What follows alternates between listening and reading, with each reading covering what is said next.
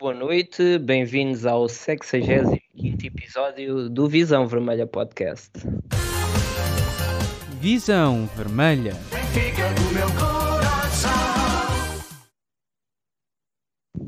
Pronto, ora cá estamos nós. Malta, algum de vocês não está com o som desligado, então eu estou a ouvir pessoas a fazer assim.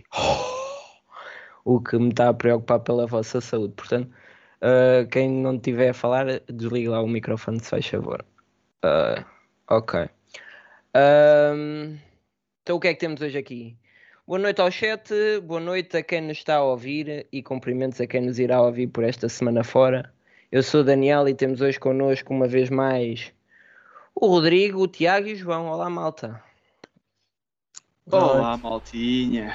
Olá. Benfica. Olá, Daniel. Exato. Viva o Benfica. Olha lá, parece que não ganhamos, ganhamos o, sexto jogo consecutivo para o campeonato. Por acaso também não estou a compreender a falta energia. de entusiasmo. Não estou a entender bem o que está a passar. bem, hoje não temos um, mas temos dois convidados. O primeiro é um conhecido do Twitter, o seu nome é Luís e a sua conta é o Benfica Antagonista. Olá Luís, como é que estás? Olá, obrigado pelo convite e boa noite a todos os benfiquistas. Sim, senhor. O nosso segundo convidado é o pesadelo de qualquer podcast. Aliás, eu até o convidei para ele não nos estar a corrigir no chat. É provavelmente o fact-checker mais informado do mundo e está hoje aqui connosco. Ricardo Antunes. Olá, Ricardo, como é que estás? Olá, boa noite, boa noite a todos. Queria, queria agradecer o convite. Uh, sempre quis jogar contra o Baquer o desafio, o desafio ao Ed Carlos no final. Opa, oh, oh, oh, Ricardo, se calhar estás enganado. Aqui é o Visão Vermelha. Ah, a sério? É, pá, é. Ainda não está. Aqui, aqui, aqui. É Conhecias é o programa? Aqui é equipa B. Não. O Visão Vermelha é aquele do Diogo e do Zé. É, esse é. ah, ok. É, okay. o Zé. é esse mesmo. Ah, obrigado pelo convite e peço desculpa aos, aos ouvintes pela qualidade do, do convidado. Ele falar Benfica, terça-feira por esta hora. Um, hoje, o um, que é que eu tenho aqui para dizer? Nem sei. Ah, vamos começar o episódio. Hoje temos algumas novidades no programa. Vamos estrear um novo segmento de apostas no final do episódio e vamos oferecer um bilhete para o Benfica Barcelona para alguém que nos acompanha no chat. Vamos fazer uma pergunta, um desafio. A primeira pessoa a acertar aí no chat fica com o bilhete. Por isso, participem ativamente, que hoje os temas são quentes. Outra novidade é que já podem ser membros deste canal e tornarem-se oficialmente um Gilberto. Por 99 cêntimos por mês, ganham acesso a algumas vantagens, como uma inscrição automática em todos os giveaways do canal. Nós temos bilhetes para todos os jogos e outras coisas. Tem acesso a emojis exclusivos. O nome no chat aparece com uma lenda do Benfica que irá mudar uh, de acordo com o tempo que vocês. Uh, oh, oh, João, mete aí uh, que irá mudar consoante o tempo que vocês são membros no canal. Vão ter uh, coisas exclusivas, vão ter vídeos a sair antes do, normal. Uh, é isso. João, não sei se estás aí. Estou a tentar pôr, estou. Só que oh, isto, isto, não, isto, não, está aqui a mostrar, para variar. Pronto, oh, João, então, mas isto temos tempo. Uh, portanto, já sabem, se quiserem participar, ser membros do canal, é aí no, no YouTube diz aderir, carreguem aí, pronto, e já sabem. Um, agora sim, o primeiro tema e talvez o mais importante de hoje, algo que é maior que um golo, maior que uma vitória. A AGE do Benfica decorreu na passada sexta-feira e foi um tratado de benfiquismo. A petição para a realização da AGE uh, foi assinada no total por 334 pessoas, correspondente a mais de 10 mil votos. Para esta se realizar, tiveram de estar presentes no mínimo 6.668 votos, ou seja, o correspondente a dois terços das pessoas que assinaram o pedido para a AGE. Assim aconteceu e houve a AGE. Vamos então analisar tudo o que se passou por lá. Luís, começo por ti, estiveste lá. Conta-nos como é que foi chegar a casa depois de quase seis horas uh, em que foram discutidas coisas tão importantes no Benfica. Epa, olha, eu tive o gosto na realidade, ter sido a primeira Assembleia Geral que, que participei e simplesmente senti um benfiquismo que muitas vezes até nem se consegue sentir no estádio. muito participativa, a meu ver, para uma Assembleia Geral foi razoavelmente participada. Uh, não podemos esperar, obviamente, que seja uma, uma, discussão de xadrez ou uma partida de xadrez nem nada que se pareça. Um, houve, obviamente, sempre uma outra personagem que parece estar ali um bocadinho deslocada, uh, mas uh, foi um bom discursos. obviamente, algumas bocas para as costas de onde estava o palanque, que é sempre criticado a posição para estar basicamente de costas para, para o presidente da Assembleia, uh, para o próprio Rui Costa, enquanto se fala, uh, e uh, acho que eu, eu, de certeza que nas próximas lá, lá estarei, pronto, sem dúvida nenhuma, e talvez um dia ter o privilégio de também endereçar-me aos benfiquistas e dar a minha opinião.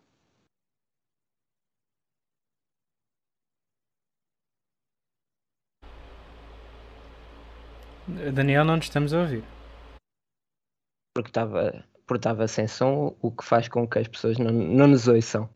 Um, acho que esta, que esta AG teve dois protagonistas por razões diferentes. Pela positiva, o movimento serviu o Benfica, uh, mostrar que é possível ainda decidir algo no nosso clube. Um, e pela negativa, o presidente da mesa, António Pires de Andrade, por querer ter um papel que não lhe pertencia. O presidente da mesa chumbou logo no início da reunião um pedido do sócio João Pinheiro, do Movimento Serviu Benfica, para que fosse votada a correção da ordem de trabalhos e respeitado o requerimento pedido por esta AGE.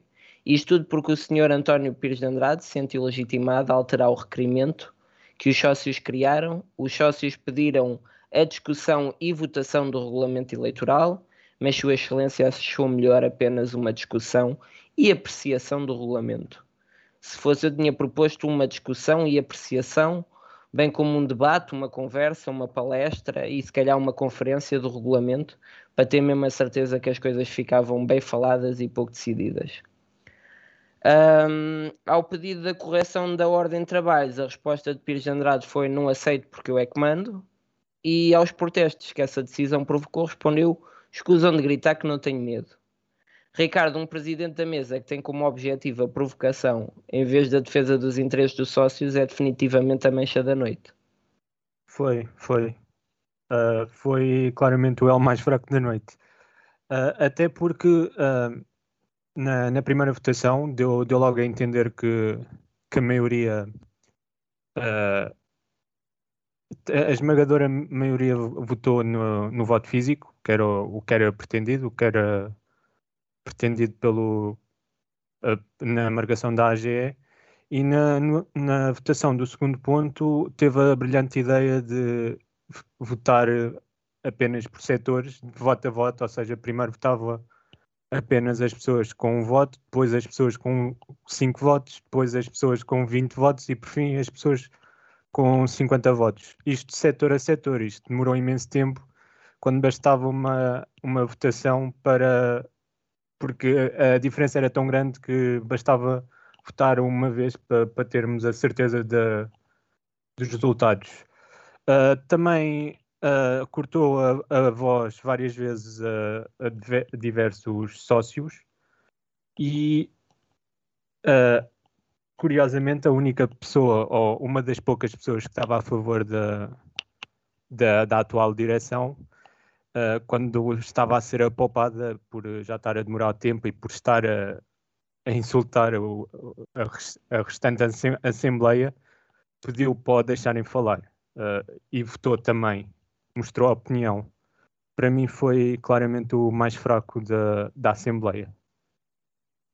Aproveitando até para acrescentar algo, se puder, eh, claro. ele chegou a ser publicamente uh, emendado pessoas que demonstraram ter um conhecimento vastíssimo para a posição, uh, dizendo que, o que é que ele tinha feito incorretamente, ou seja, emendado em público. Uh, nomeadamente nas votações, então, a primeira votação foi feita em toda a Assembleia Geral e por votação indiscriminada, toda a gente. Depois resolveu mudar, mudar as regras do jogo e fazer por setor. Tendo uma consequência também bastante grave, que foi não foi possível concluir a discussão e falar de todos os pontos que iam ser colocados na própria AGE. Penso que ficou um último por, por ser abordado. Uh, foi realmente, eu fiquei espantado pela negativa, mas também acho que era de esperar do substituto, do substituto, do substituto uh, do presidente da mesa da Assembleia, porque tem sido uma roda viva uh, essa posição. Sim, Ricardo, de, de despachar logo o, é, o, o, pior da noite, acho que também não houve assim uh, mais nada negativo, mas realmente é eu acho que, fica um pouco a representação, fica como uma representação do tipo de gente que o Luís Chico Vieira trouxe para o Benfica. Quer queiramos, quer não, ele fazia parte da lista Luís Chico Vieira.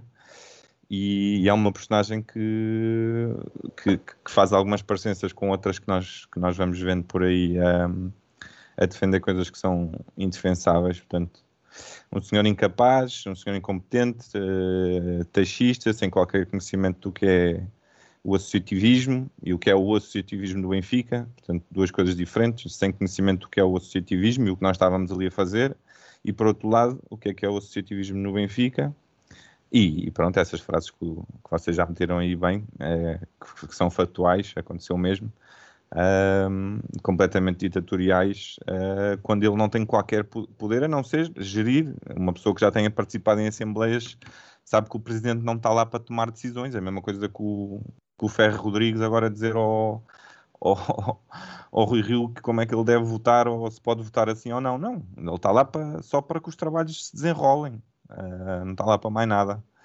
Uh, mas, mas, é isso, um, um asterisco na, numa história que foi muito bonita, esta AG. Vai ser um dia muito bom quando ele, quando ele cessar sessões, mas não vai deixar de ser isso. Um, um pequeno asterisco na, na história do, do, do Benfica. Um, mas, mas sobre a AG e, e, e também um pouco, uh, tanto, em, totalmente em acordo com o que o Ricardo disse, foi realmente uma, um, um lavar de alma, não é? um banho de benfiquismo. Uh, às vezes passamos tanto tempo atrás do PC, sobretudo agora com, com a pandemia, e, e não temos esta, pronto, esta, este contacto com, com as bases, digamos assim, e, e foi mesmo muito bom. Sobretudo, sobretudo por, por isso, porque ficou muito claro que é uma oposição muito construtiva. Assim, é lógico, o Ricardo está a dizer, é verdade, houve, houve insulto e houve aquelas coisas, mas é, da parte da plateia, né? houve, houve algum, algum exaltar às vezes, é, mas isso é, isso é paixão, isso, isso não, não tem que ser mau. Agora, Uh, do, que eu, do, do que eu me lembro e, e, e, penso ter ficado logo com essa ideia logo, na, logo, logo, no final da noite das, das pessoas que tomaram a palavra, das pessoas que intervieram na AG, não houve um único insulto, não houve um único a palavra mais baixa. Houve sim alguns pedidos de explicação, alguns, algumas coisas que se calhar foram mais duras para a direção ouvir, mas não houve insulto, houve pá, muitas ideias, muitos argumentos válidos, concordo ou não, como é óbvio, não, não estou a dizer que disseram as coisas certas, estou a dizer que disseram as suas ideias e disseram argumentos para essas ideias. Outras pessoas poderão ter outros argumentos, é normal, isso é a democracia. Uh, só fica, se calhar, outro pontinho negativo que eu fiquei a pensar na noite é que realmente, no meio disto, desta posição construtiva, destas pessoas super capazes, destas pessoas com carreiras brilhantes, Uh, mas também, por outro lado, sócios com uma, anónimos com paixão enorme pelo clube, fica um pouco que desperdício que nestes últimos, especialmente nestes últimos 10 anos, se tenha olhado para, este, para toda esta gente como clientes. Pá, e não como parte ativa no dia a dia do Benfica, que podem dar muito, que podiam ter ajudado muito, uh, que podiam ter esclarecido muitas coisas. Uh, mas, mas pronto, isso é só uma parte. Na, na, no essencial, isso, uma oposição muito construtiva uh, e ficou claramente a, a, ideia que não havia qualquer agenda escondida. Não havia. Uh, depois, se ligarem a CMTV à uma da manhã e não sei o quê, com certeza alguém vos dirá que havia uma agenda escondida. Não havia.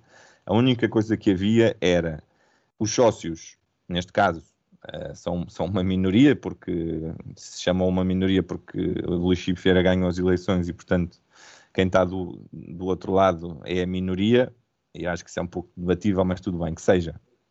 um, a dizerem muito claramente é assim: nós falamos, falamos do passado e podemos falar do passado, mas nós estamos aqui para impedir que no futuro as eleições do Benfica decorram sem pressupostos democráticos. Era esta a única ideia da marcação desta AG. Impedir que no futuro aconteça uma eleição sem pressupostos democráticos, o que acabou por ser uh, prova, até pela, pela uh, declaração final do, do Rui Costa, que a última eleição não teve quando o Rui Costa diz que temos que fazer melhor, quando o Rui Costa diz uh, que está aberto a ideias para que toda a gente fique contente com a transparência das eleições, isto implica que as últimas não tenham havido. Portanto, o que é grave e o que justifica totalmente o movimento de servir o Benfica, e não só, nesta ideia muito clara, uh, sem qualquer tipo de agenda escondida, de apenas e só reunir os sócios falar do Benfica e impedir que as próximas eleições decorram sem pressupostos democráticos que são universalmente aceitos. Não estamos a falar uh, de coisas picuinhas, estamos a falar de coisas básicas para a democracia. Uh, e, portanto, um enorme sentimento de, de, de orgulho nesta parte, quer pela qualidade das, das intervenções, quer por uh, realmente o interesse do Benfica estar ali a ser defendido acima de tudo. Já me alonguei. Certo. Um, atenção que eu... eu... tema, se eu puder, só para acrescentar aqui mais uma coisa. Uh, a meu ver, há um, falaste numa minoria, uh, eu acho que é importante salientar que uma minoria representativa e muito representativa. Boa, quando, boa.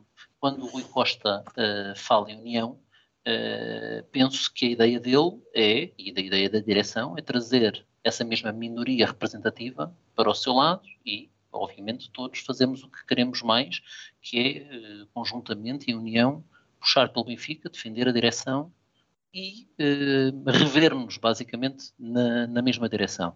Uh, a meu ver, também, eu acho que é honesto também acrescentar ao comentário que o Rui Costa uh, teve também a hombridade de, no final, e não tinha essa necessidade, de dirigir-se aos, aos, sócios. E fê-lo, e a meu ver, nesse aspecto, Uh, não sei se foi uh, teatral, não, não, não, consigo fazer tal juízo, mas demonstrou uh, no final uma abertura, a meu ver, diferente do que estávamos muito habituados de ver na, na direção daquele que nós não queremos dizer o nome. Luís, já vamos, já, já vamos ao espera só um, um bocadinho, já, já lá passamos. Um, queria só aqui, antes disso, dizer que eu até, até compreendo o, o presidente da mesa não, não permitir a alteração do que estava acordado, uh, acordado por ele próprio, não é? Ou seja, a partir do momento em que se convoca, uh, não é na altura que se muda, porque, por exemplo, há pessoas que a partir do momento que, que viram que não havia votação já não foram, uh, e não acho correto mudar as regras a meio do jogo. Acho que o problema vem de antes, quando ele próprio acha boa ideia uh, mudar uh, e convocar uma AGE para fazer algo que não foi o que foi pedido. Porque uh, das duas, uma, ou ele considera que o que foi pedido não, não preenche os requisitos ou não cumpre os estatutos do Benfica, ou então achando que sim, tem que se aguentar à bomboca, não é? Não pode ser, pá, isto até está bem, mas dá-nos aqui uma alteraçãozinha, ah, não pode ser assim. A partir do momento, ou tu aceitas e vais em frente, ou então não aceitas. Portanto, acho que o problema veio antes, uh, propriamente, da AGE. O não, não ter permitido, até consigo compreender. Um, depois, um, queria falar aqui uh, do grande momento da noite, talvez, uh, que tenha sido o primeiro momento de intervenção no ponto 1 um da ordem dos trabalhos. Os sócios aprovaram por larga maioria a votação física e não eletrónica do ponto 2. Um, Epá, e percebe-se o quão mal está o clube que, que se vê de forma efusiva a união do, dos associados num tema que não é fulcral na vida do clube. Pois nem sequer a votação estava a decidir realmente algo, porque a votação não estava a contar, uh, como também o voto físico ou eletrónico não está diretamente associado com, com o lado certo ou o lado errado. Não é? há, há pessoas que acreditam que estejam do lado certo e preferem o voto eletrónico Agora, aqui o, o que se passou foi os benfiquistas estavam a festejar sim a transparência, a democracia e a união que tanto nos tem faltado. Foi finalmente percebermos que de, há, há, mais gente connosco, não é? porque quando se vai, por exemplo, a um Facebook desta vida, é, parece que estamos num mundo à parte. E, e depois uh, vemos que essas pessoas têm muitos votos uh, e nas eleições uh, fazem estragos, não é? E chegámos a este momento muito por conta de, de pessoas mal informadas, na minha opinião. Outras, pronto, acredito que estejam bem informadas e têm o direito de escolha. E, e nunca me ouviram insultar uma pessoa só porque votou no Vieira. Se votou no vieirismo, naquilo que eu acredito seja o vieirismo, já posso uh, mandar umas larachas. Mas ninguém é mau por votar Vieira, ou ninguém é menos benfiquista por votar Vieira. Acredito que o que os benfiquistas sentiram ali foi que era possível uh, ainda decidir alguma coisa. Um, e então acho que uh, foi para mim o um momento da noite. Tiago, o que é que tu achaste? Eu, eu lembro-me que tu escreveste sobre isso. O que é que achaste sobre esse momento?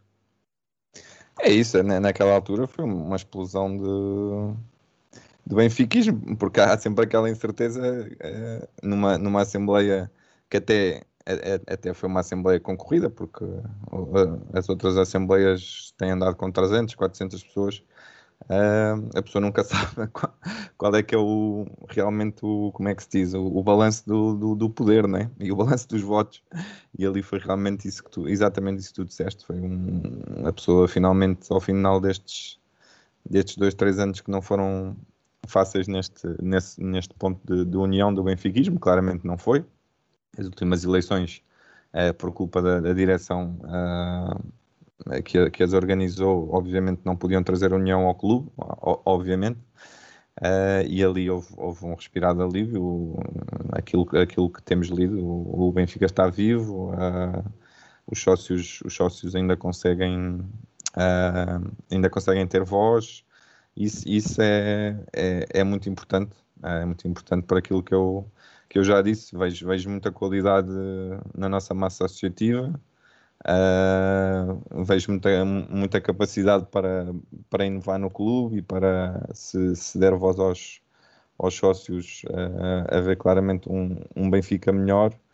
Uh, e, e, na, e, naquela altura foi foi um, um, uma explosão porque lembrar que mesmo antes dessa votação o senhor Pires, Pires de Andrade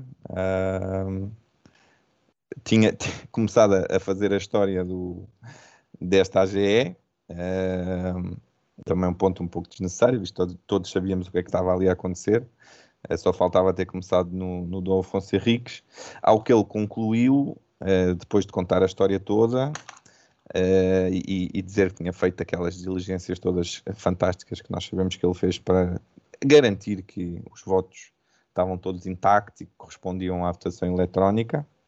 É uma autêntica palhaçada a conclusão dele foi, foi que o voto eletrónico era totalmente fiável. Isto são as palavras dele, não sou eu que estou a inventar. Ele disse isto. Uh, levou, levou, a primeira grande vaia da noite e ele seguir a isso, a ver esta votação, obviamente que meteu o senhor no, no seu lugar e, e, mostrou que não, não, ia haver, não ia haver palhaçadas e que, e, e que os sócios de, desta vez iam ser ouvidos. Por muito que custasse a muita gente, os sócios iam, iam ser ouvidos.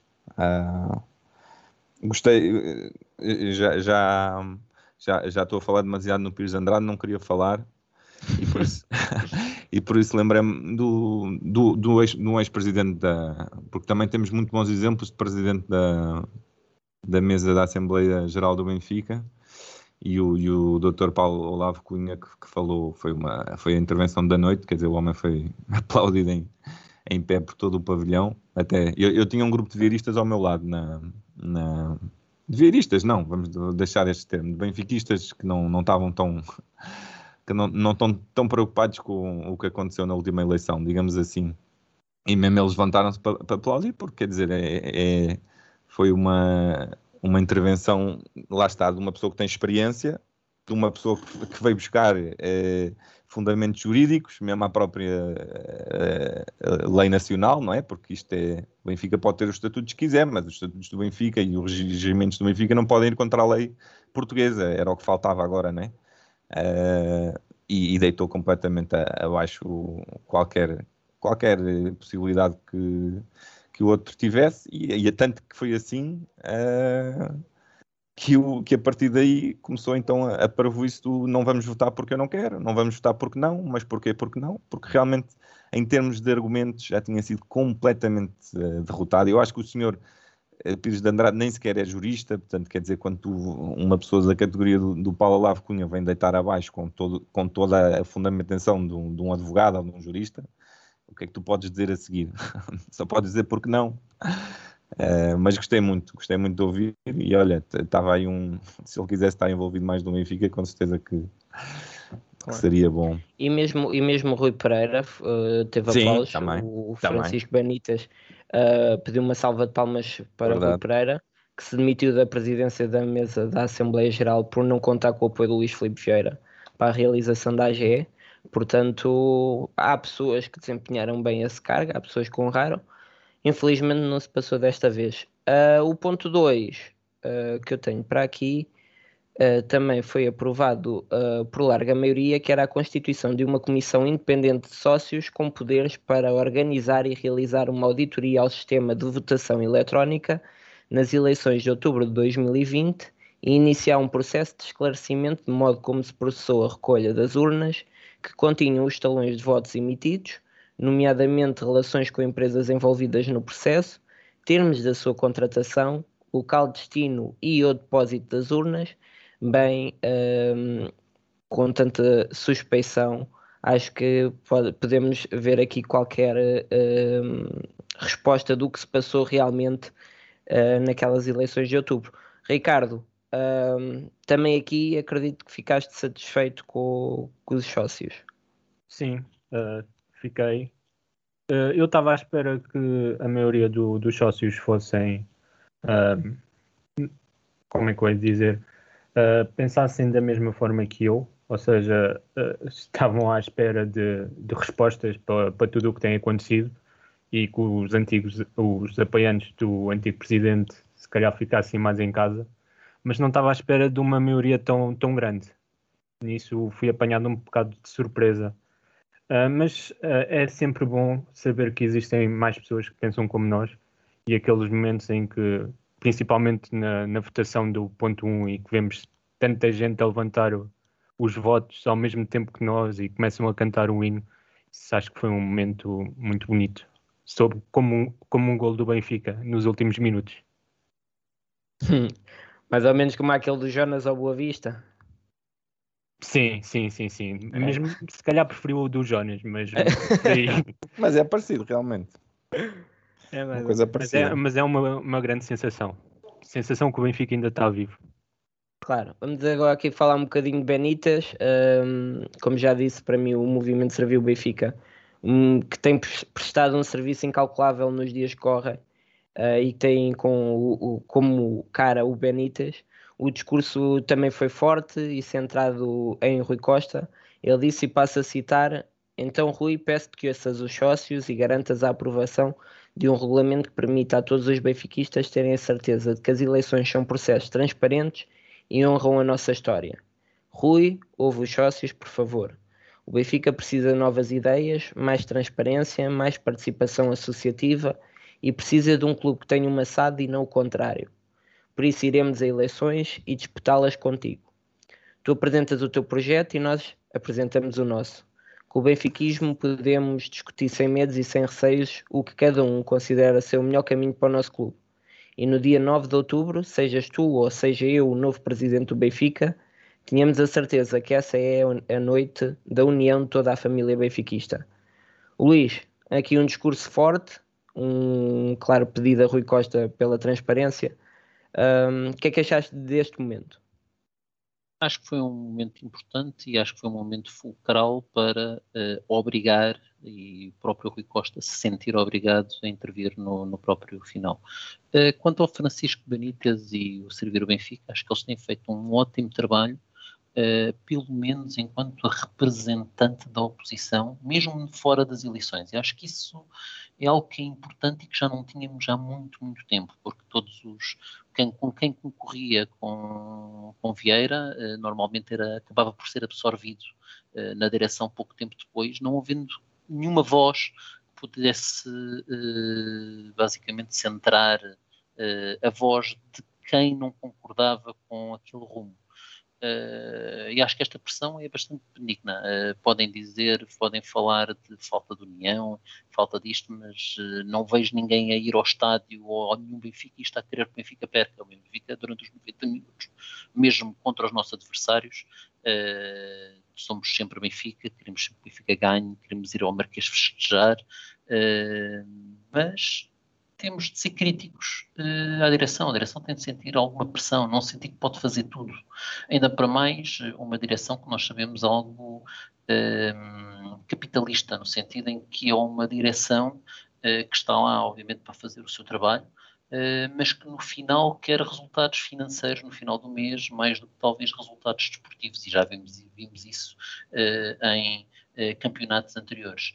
Uh, e acho que é, é muito benigno essa, esse, essa abordagem, essa presença uh, de, uma, de uma oposição organizada e que tem alguma voz e algum impacto uh, nos meios sociais.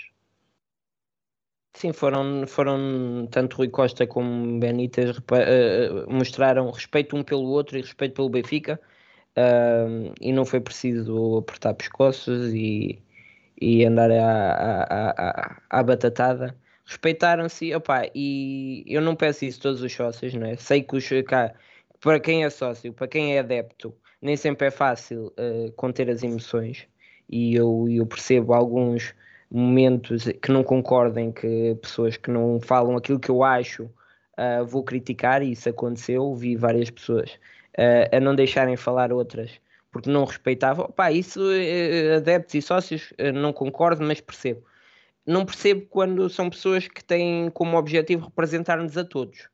Um, e quando se, quando se é o presidente do Benfica, temos que representar não só aqueles que gostamos, mas também aqueles que não gostamos. Uh, e isso faz com que tenhas que respeitar toda a gente. E então ver que tanto Rui Costa uh, como o Benitas se portaram bem um com o outro uh, deu-me alguma confiança. Tiago, tu já disseste que irias votar no Benitas um, portanto, acredito que o teu voto tenha ficado fortalecido depois deste, deste discurso. Sim, sim, sim. sim. Eu, eu tenho uma ideia. Eu tenho uma ideia um bocado que vai contra o que tu acabaste de dizer, mas eu tenho a ideia que o Benítez não quer ser presidente do Benfica. no sentido que ele. Quer está a chatear. Fazer... Eu, eu acho que ele está a fazer isto tudo porque prefere é, ser presidente do Benfica do que estar o Benfica neste, é, principalmente na, em termos do que foi a última eleição, deixar cair o Benfica nesse lodo. Portanto, voluntaria-se e, e, e, e, dá a cara. Mas eu tenho ideia que ele, se conseguir, pelo menos que, as eleições do Benfica não sejam faladas por urnas a desaparecerem à meia da noite, já, já encarará isso como uma, uma vitória pessoal, sinceramente. Não, não, não o vejo com, a, com ter, com certeza, o Rui Costa falou disso hoje muito na, na apresentação da candidatura, que é um sonho dele. Não acredito que o Benítez tenha tido, mas estou a falar de Cora, estou a falar eh, do, do que eu vi, que é, que é pouco. Um, so, sobre, so, sobre o papel do Benítez na, na, na AGE Uh, foi realmente um discurso importante uh, que, que, foi, que foi talvez depois aproveitado melhor o que ele disse uh, e que entalou realmente a partir do Benítez. Depois houve um, um desenrolar de intervenções que aproveitaram o que ele disse e foram ainda mais taxativos, no sentido de dizer aquilo que eu, que eu disse na minha primeira invenção, que é nós não estamos aqui para mais nada, a não ser nós não vamos sair daqui, sem garantias que as próximas eleições vão ser democráticas. E, portanto, vocês desenganem-se se vocês acham que nós vamos sair daqui. Podem acabar a AG e podem, e podem fazer depois as atrapalhadas que quiserem e podem nos mandar para casa, mas daqui a um ano nós vamos voltar a estar aqui, porque nós vamos voltar a chamar uma Assembleia Geral e vamos voltar a estar aqui. Portanto, a, a escolha é vossa. Vocês que tanto falam de união, querem dar-nos coisas que são quase direitos universais, uh, numa, numa uh, eleição democrática, ou querem ser vocês os responsáveis, e isto foi dito, não pelo Benítez, mas no seguimento da intervenção dele, ou querem vocês serem responsáveis por daqui a um ano estamos aqui outra vez. O que nós estamos a pedir não é nada especial, vocês decidem. E portanto, a partir daqui, a posição do Rui Costa, quer dizer, não, não ele podia ter não intervi, podia não ter pedido a palavra, o Rui Costa, mas, mas também é, aí era muito fácil atacá-lo. E se calhar de uma maneira até injusta, mas era muito fácil atacá-lo é, se, se, ele, é se ele assim, estivesse escondido. Se pensares, ele tem que pedir sempre a, a opinião. Se ele se tenciona candidatar, ou na altura ainda só tencionava candidatar-se, ele tinha sempre que pedir a opinião, não podia deixar passar uma Assembleia Geral sem dar uma palavra aos adeptos. Sim, sim. Verdade. Eu, tam e... eu também acho. Poder, podia. Não, imagina, para pa quem se quer candidatar. Muito, mas podia. Para quem se quer candidatar, ele não podia deixar passar. Né, era uma oportunidade demasiado boa para dar a opinião dele sobre o que está a passar no momento e tentar ganhar alguns votos ali. Sim. Já Sim, vimos eu... anteriormente eh, não querer, não necessitar intervir, no passado muito recente. Sim. Não, e, e, sobre o Rui Costa e sobre este, este duelo, este primeiro deba debate, digamos assim, que houve entre o Benítez e o Rui Costa, deu, deu claramente para ver que o Rui Costa, eh, que vem muito não é, da, da bancada, que vem do, do, banco, que vem de jogador, não gosta nada de estar naquela posição, que o Luís Vieira já estava tão habituado que já, já, já só jogava era o, era o Candy Crush, telemóvel, mas o Rui Costa realmente viu-se que teve a noite toda muito incomodado. Ele não gosta de estar naquela posição de ver mil benfiquistas contra ele. Não gosta. Dá claramente para ver que é uma coisa que o magoa. Nem, nem é tanto o orgulho, nem nada, mas ele fica, fica... Dá para ver claramente que ele não, não está bem. Pronto. Uh, posso estar enganado, como é óbvio, que eu não conheço pessoalmente o Rui Costa, mas é uma, uma personalidade pública há mais... Há, não sei, há 30 anos, ou há, há, tanto alguma, algum conhecimento da, da pessoa e ele realmente não estava confortável.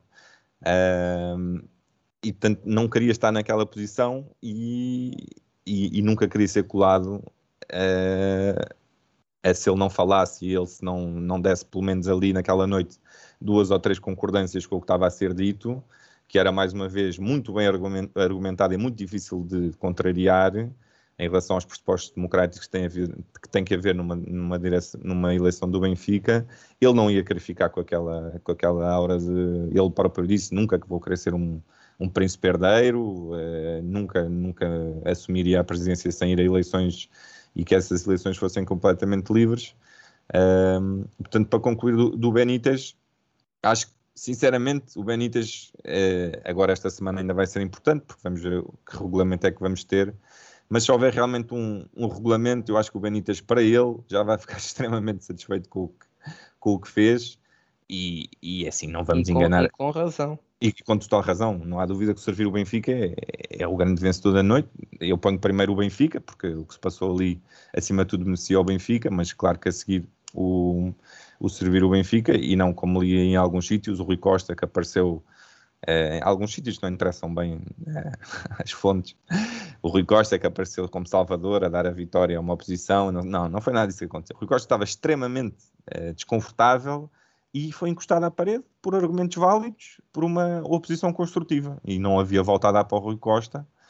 Mas, mas concluindo esta parte do, do, do Benítez e do Rui Costa, quer dizer, mesmo estando reunido mil associados do Benfica, em que, em que eu diria que 800 eh, não, não podem muito com o que o Rui Costa representa nos últimos eh, 10 anos, é impressionante a aura mítica que o Rui Costa tem, não é? Quer dizer, toda a gente depois vai dizer as maiores barbaridades sobre eh, o vieirismo e sobre o Rui Costa implicitamente, mas quer dizer, toda a gente começa para dizer, Rui Costa, tu eres o meu ídolo, Rui Costa, tu para nós representas, uh, quer dizer, um, é quase um semideus do benfiquismo, uh, isso é impressionante sentir isso, que é mesmo no meio daquela multidão que, que, que, que, se juntou para, para o linchar, digamos assim, entre aspas, há realmente uma aura mítica que não tem qualquer, não há qualquer dúvida que Rui Costa vai ser o, o presidente do Benfica vai ser o presidente eleito, porque nem mesmo na oposição pois mais era, cerrada.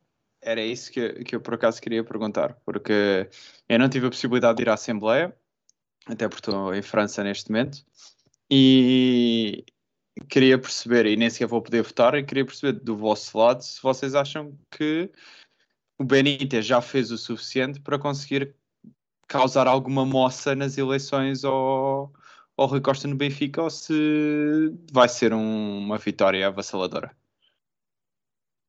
no meu entender, a grande vitória do Benítez, até obviamente que as eleições e este pronto acabar com, com a eleição uh, eletrónica uh, e tudo mais, para mim é obrigar ser, o Benfica a ser debatido. Uh, passado recente do Benfica tem um nevoeiro imenso e muitas questões que nunca foram abordadas, que sempre fugiram ao, ao debate. Há bocadinho que falaram anteriormente que há quem apoie o verismo, há quem não apoie, uns por falta de informação, e essa é a palavra-chave, a informação. E o, os debates uh, são, vão ser essenciais para uh, tentar desconstruir um bocadinho o que é que se tem feito e perceber qual é o rumo que se quer. obviamente que eu acho que o Rui Costa vai ter que vender que ele não é Vieira e que tem outras ideias totalmente, ele já o começou a fazer, mas essa é a grande vitória do próprio Benítez. Pegando ainda também na própria pergunta que foi feita, a meu ver, há um, há um ponto também que é importante salientar. Apesar de, obviamente, o sentimento era contra a direção, há que lembrar que o discurso próprio Rui Costa, com o, a cedência, entre aspas, do, de de realmente abolir com o voto eletrónico, uh, rever os próprios, uh, criar um regulamento eleitoral, uh, o Costa foi aplaudido pela maioria da, da Assembleia. Uh, acho que Rui Costa não é o alvo, a direção passada é o alvo. Para Senti mim, isso, sim, sim. É diferente, pronto. É, senti muito isso, sim, sim, sim. A malta não pode é com os Muniz e os Cervães da vida, sim, sim, sim. Podemos agora falar aqui uh, no discurso Rui Costa. Vou ler aqui quase completamente, só, só não, não vou ler coisas que não são mesmo relevantes. Ele disse: É a minha primeira AG como presidente, foi acima de tudo uma AG à Benfica. Não digo isto com ironia ou demagogia. Quem está neste lugar tem de saber aceitar as críticas dos nossos sócios. Foi assim que aprendi a jogar, a lutar e a amar o Benfica. Caro consórcio Benítez, nunca quis ser príncipe herdeiro de nada. Estou aqui porque sou Benfica, sou muito Benfica. Podem pôr em causa muita coisa sobre mim, se tenho ou não capacidade, mas não podem colocar em causa a minha honra ou o meu benfiquismo. Já dei mais do que provas sobre isso. Querendo toda a transparência possível e para que o clube se volte a unir e para que uma noite como esta não se volte a repetir, há muita coisa que temos de mudar. O que esta direção quer é que, após as eleições, discuta Benfica e não se levantem suspeições do passado. Da minha parte e da parte desta direção, não temos problema nenhum em propor que o voto seja físico. A partir de dia 9 tem de haver união e transparência máxima. Propomos que as eleições sejam feitas com voto físico. É algo que deixo para a mesa, posso propor, o presidente da mesa é que tem de decidir. Não posso propor uma coisa que vá contra os estatutos, não é o que eu quero. Quero que toda a gente tenha espaço para falar. Quero aquilo que todos querem: debates, que as eleições decorram com a máxima transparência, que todos sejam ouvidos, que o voto seja físico e que no final das eleições ninguém tenha dúvidas como decorreu o ato. Não tenho problemas em relação a isso. Queremos que tudo, se, uh, queremos que tudo será feito para que não existam dúvidas a partir do dia 9. Ninguém aqui nesta sala quer um Benfica mais transparente do que eu. O que eu propus é que seja aprovado um regulamento eleitoral para que as eleições decorram de forma alargada, transparente e que no final não reste qualquer dúvida sobre a transparência. Aqui Rui Costa a dizer que, que quer o voto físico, a dizer que quer eh, algo transparente e depois diz, mas atenção, claro que se o presidente da mesa da Assembleia Geral assim quiser. Isto poderá ser eh, o, o habitual caso do polícia bom, polícia mau, em que Uh, Rui Costa aqui se destaca pela boa figura e depois nas costas combina que o presidente da mesa depois dificulta todo o processo, ou mesmo uh, ele mesmo querendo eleições uh, de forma transparente, está a tentar sair daqui como um herói e isto foi mais ou menos combinado. Isto sou eu já com teorias da conspiração. Alguém acredita nisto? Pode ser, a meu ver, eh, nada me impede de, de, pensar tal coisa, mas no discurso do Rui Costa o que me faz mais impressão é quando ele diz uma noite como esta não se repita. Isso para mim, a meu ver, eh, é um, é um grande erro. A participação dos benfiquistas é importante e eu acho que ficou demonstrada a participação dos sócios uh, efusiva, uh, com bastantes intervenções. Eu acho que isto deve-se repetir, deve ser, uh, deve ser apoiado e deve ser incentivado. Certo. Eu, eu, eu, acho que ele aqui estaria a falar do, do motivo que levou àquela AG, ou Sim, seja, é, as coisas concordo. não estarem explícitas, não propriamente como as coisas decorreram, que isso acho que ele também considera importante. Acho mas que para ele é mesmo... é mais confortável, mas para ele é mais confortável uh, uma, uma Assembleia Geral com 300 pessoas do que uma Assembleia Geral com mais de mil pessoas. E é essa a grande diferença. Sim, isso concordo contigo. Desta, desta intervenção do Rui Costa, eh, correndo o risco de me repetir um pouco, mas uh, eu acho que é, não, não há aqui qualquer eh, rebater, rebater do, do que da preocupação que os sócios estavam a mostrar. Portanto, acho que é importante voltar a frisar que um membro da própria direção dizer que as últimas eleições uh, não correram bem.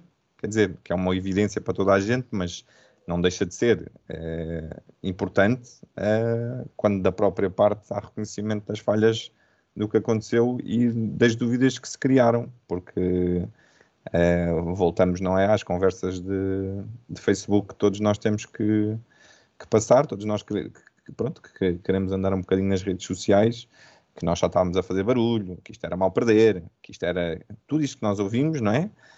Não, não deixa de ser importante para aquelas pessoas que estavam ali, muitas delas como, como nós, que têm, que têm colocado o, pescoço se calhar um bocadinho de fora, Uh, não, não, não foi nada isso que ele disse, né? Portanto, vocês têm razão, as coisas podiam ter corrido melhor, uh, não há qualquer tentativa de destabilizar ou da, da, agenda por pedir isso, eu acho que isso é importante voltar a frisar, porque não, não, não, não, não somos nós que estamos a querer desunir o Benfica, né? Há aqui claramente uh, um ponto importante quando um membro da, da direção diz, diz, diz exatamente isso. não, não vejo mesmo uma uma, uma hipótese do.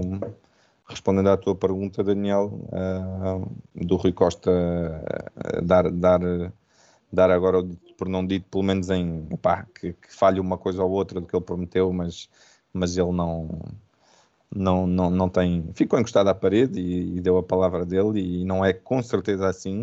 Uh, senti, senti muito isso, senti uma ligação uh, do Rui Costa muito afetiva ao que, ao que vai passar. Com certeza que depois podemos discutir à frente as ligações nos negócios e as pessoas que ele tem atrás dele e os interesses que ele tem atrás dele, mas ele uh, publicamente e hoje, já hoje, a, a candidatura dele falou não sei quantas vezes a palavra União, falou que ia ser o presidente de todos os benfiquistas, que ia fazer um, uma das das suas prioridades estar presente uh, junto aos benfiquistas.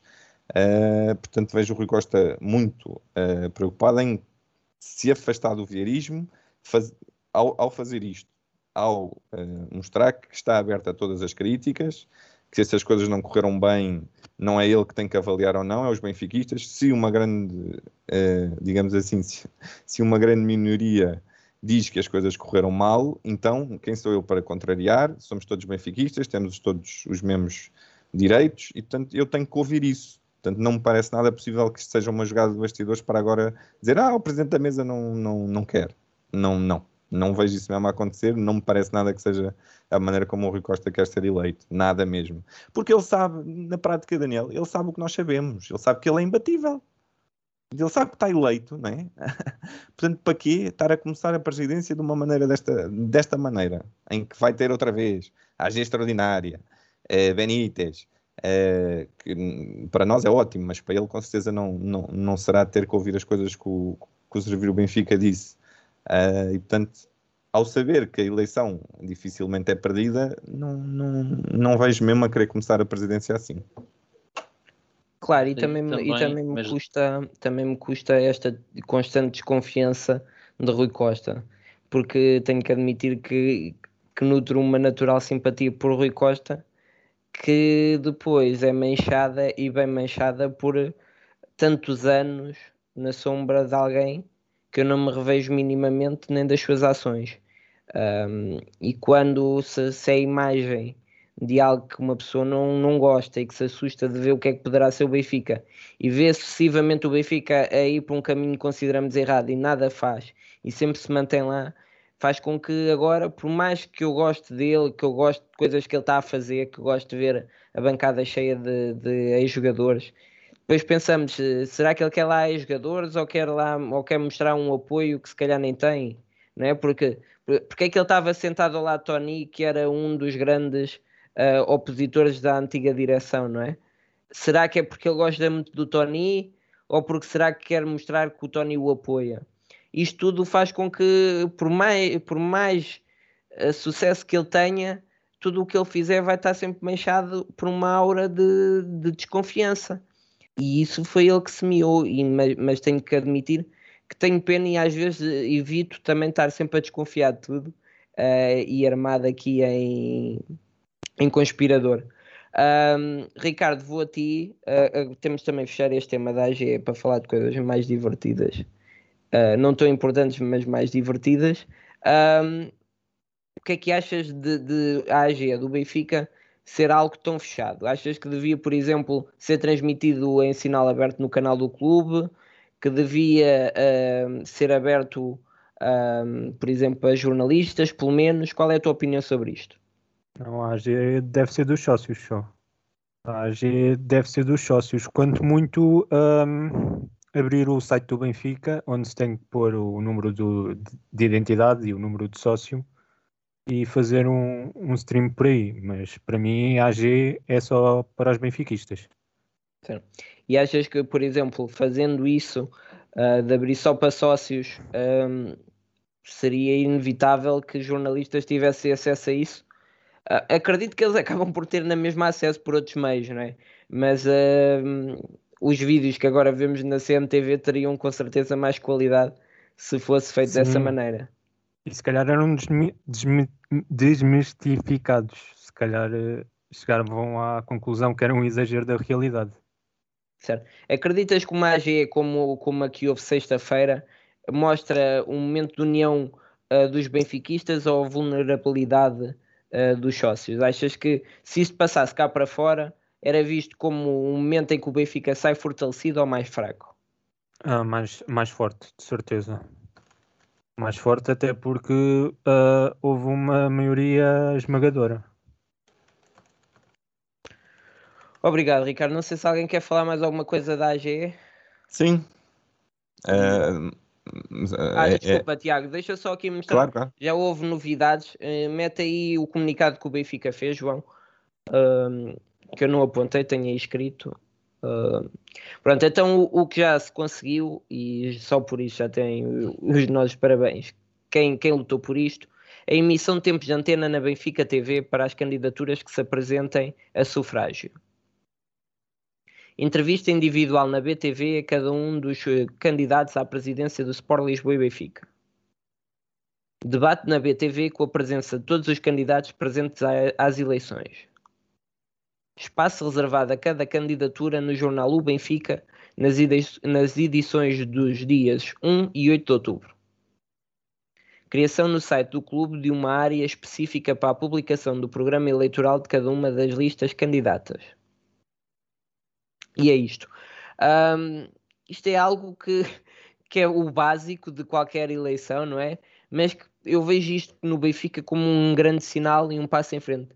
Ainda por cima, para Rui Costa, que toda a gente sabe que numa, num debate é facilmente alvo de, de boas perguntas, não é? Atenção, se um presidente um, acaba como acabou e ele era o número 2, é natural que num debate ele possa ser facilmente arrasado. E então o Rui Costa, não escondendo, até porque ele já teria ganho, não é? Se ele agora não fizesse eleições e fizesse uma coisa à imagem de Luís Felipe Vieira, ganhava na mesma. Portanto, eu aqui tenho que dizer, ok, sim senhor, gostei e acho que é um passo em frente e é um Benfica muito mais forte nestas eleições do que foi na, no passado outubro. Diz Tiago, desculpa. Sim, subscreveu o que estás a dizer e, e realmente pensar que isto teve em risco de desaparecer do Benfica, este género de comportamento, uh, e, de, e de agora termos virado a página no, noutra direção, numa direção de, de maior democracia é, é, é, muito bom e parabéns, claro, a todos os, os envolvidos. Um, sobre, so, sobre a, a AG ser transmitida, a mim não me choca, sinceramente percebo uh, o que o Ricardo estava a dizer, mas não me choca que fosse, que fosse transmitida pela BTV, sinceramente. Não, os assuntos, eh, hoje em dia, quer dizer, hoje em dia toda a gente, toda a gente percebeu o que é que aconteceu, os vídeos foram imediatos, eu próprio também. Uh, o vídeo, o vídeo que eu postei do momento da votação, não sei quantas mil visualizações teve, 20 mil, acho eu, quer dizer. Um, hoje em dia vivemos numa, numa sociedade em que não há segredos, mas, mas tudo bem, não, não seja por aí, se, se não concordarem, um, se, se, acharem que é melhor ficar dentro de casa, não, eu percebo e não, não é por aí.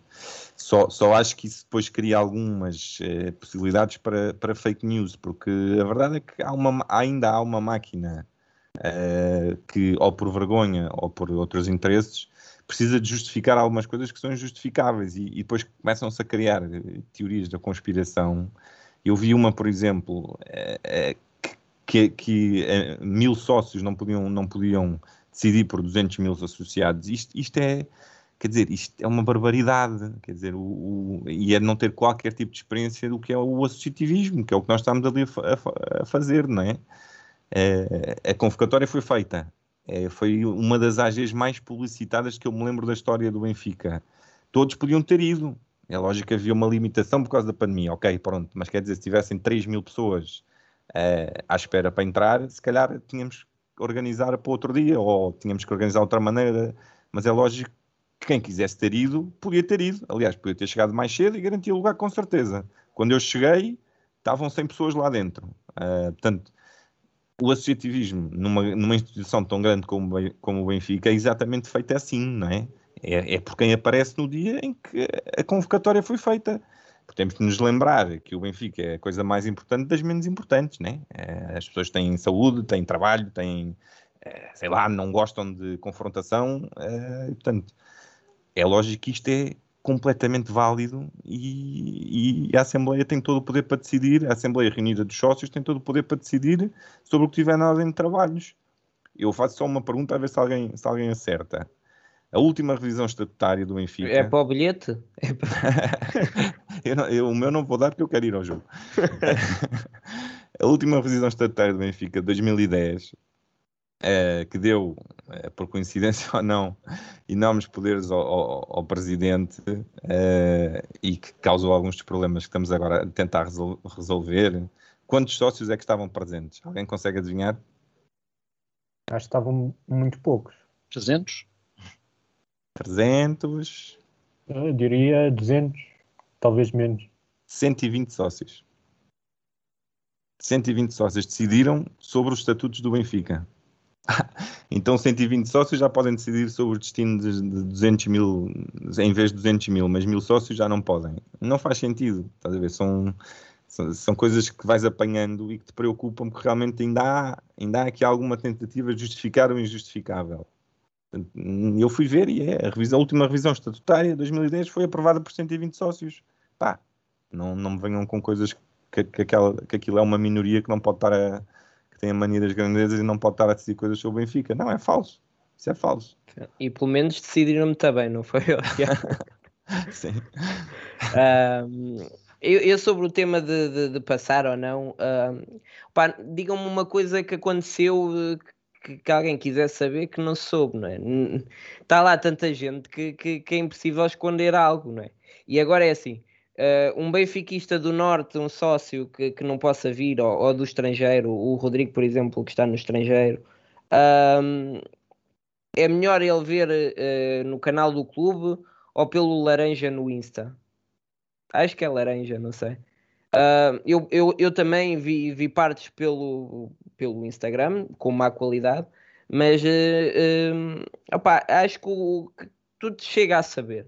Agora, por exemplo se teria tido outro impacto se visse realmente Luís Felipe Vieira a agredir um sócio numa AG, pois, pá, a, aí teria outra, outro, outro protagonismo. Pois. Agora, como é que isto se, se impede? É termos um presidente que dignifica a sua função, não é? E que não se começa aí a exaltar com sócios. Porque, aliás, os sócios somos nós, não é? E, e ainda que eu saiba, nós é que somos o Benfica. Um... Esse tema, já agora só para acrescentar uma coisa: o facto de estar a ser filmado responsabiliza muito mais as pessoas que participam na própria AGE, uh, que acho que é também importante. Outro ponto que, a meu ver, também acaba com esse género de críticas é se vamos ter debates transmitidos pela BTV, onde se vai falar, obviamente, do futuro do Benfica e também do passado recente, Uh, da mesma forma que não devemos uh, ter medo desses debates e da transmissão uh, mais ou menos aberta para mesmo os nossos adversários, não devemos também temer que haja essa exposição a nível das próprias AGEs. Quanto também aos pontos da, das críticas, eu cheguei a ver coisas tão bárbaras quanto a crítica ao dia da semana, quando as próprias Assembleias Gerais têm sido dias muito piores uh, do que uma sexta-feira, que talvez tenha sido dos últimos tempos o melhor dia da semana para ter, apesar de seria ainda melhor se fosse de acordo com servir, o, servir o Benfica uh, durante o fim de semana. Concordo perfeitamente, também não percebo porque é que se marcou para aquele dia. Tanto tempo a marcar uma magia, acho que se conseguia fazer algo melhorzinho, mas não sei. Uh, se calhar há uma razão muito forte, uh, mas não acredito. Uh, vamos então aqui ao grande momento. Vamos então aqui sortear um bilhete para aqui para a malta do chat. João mete aí a musiquinha.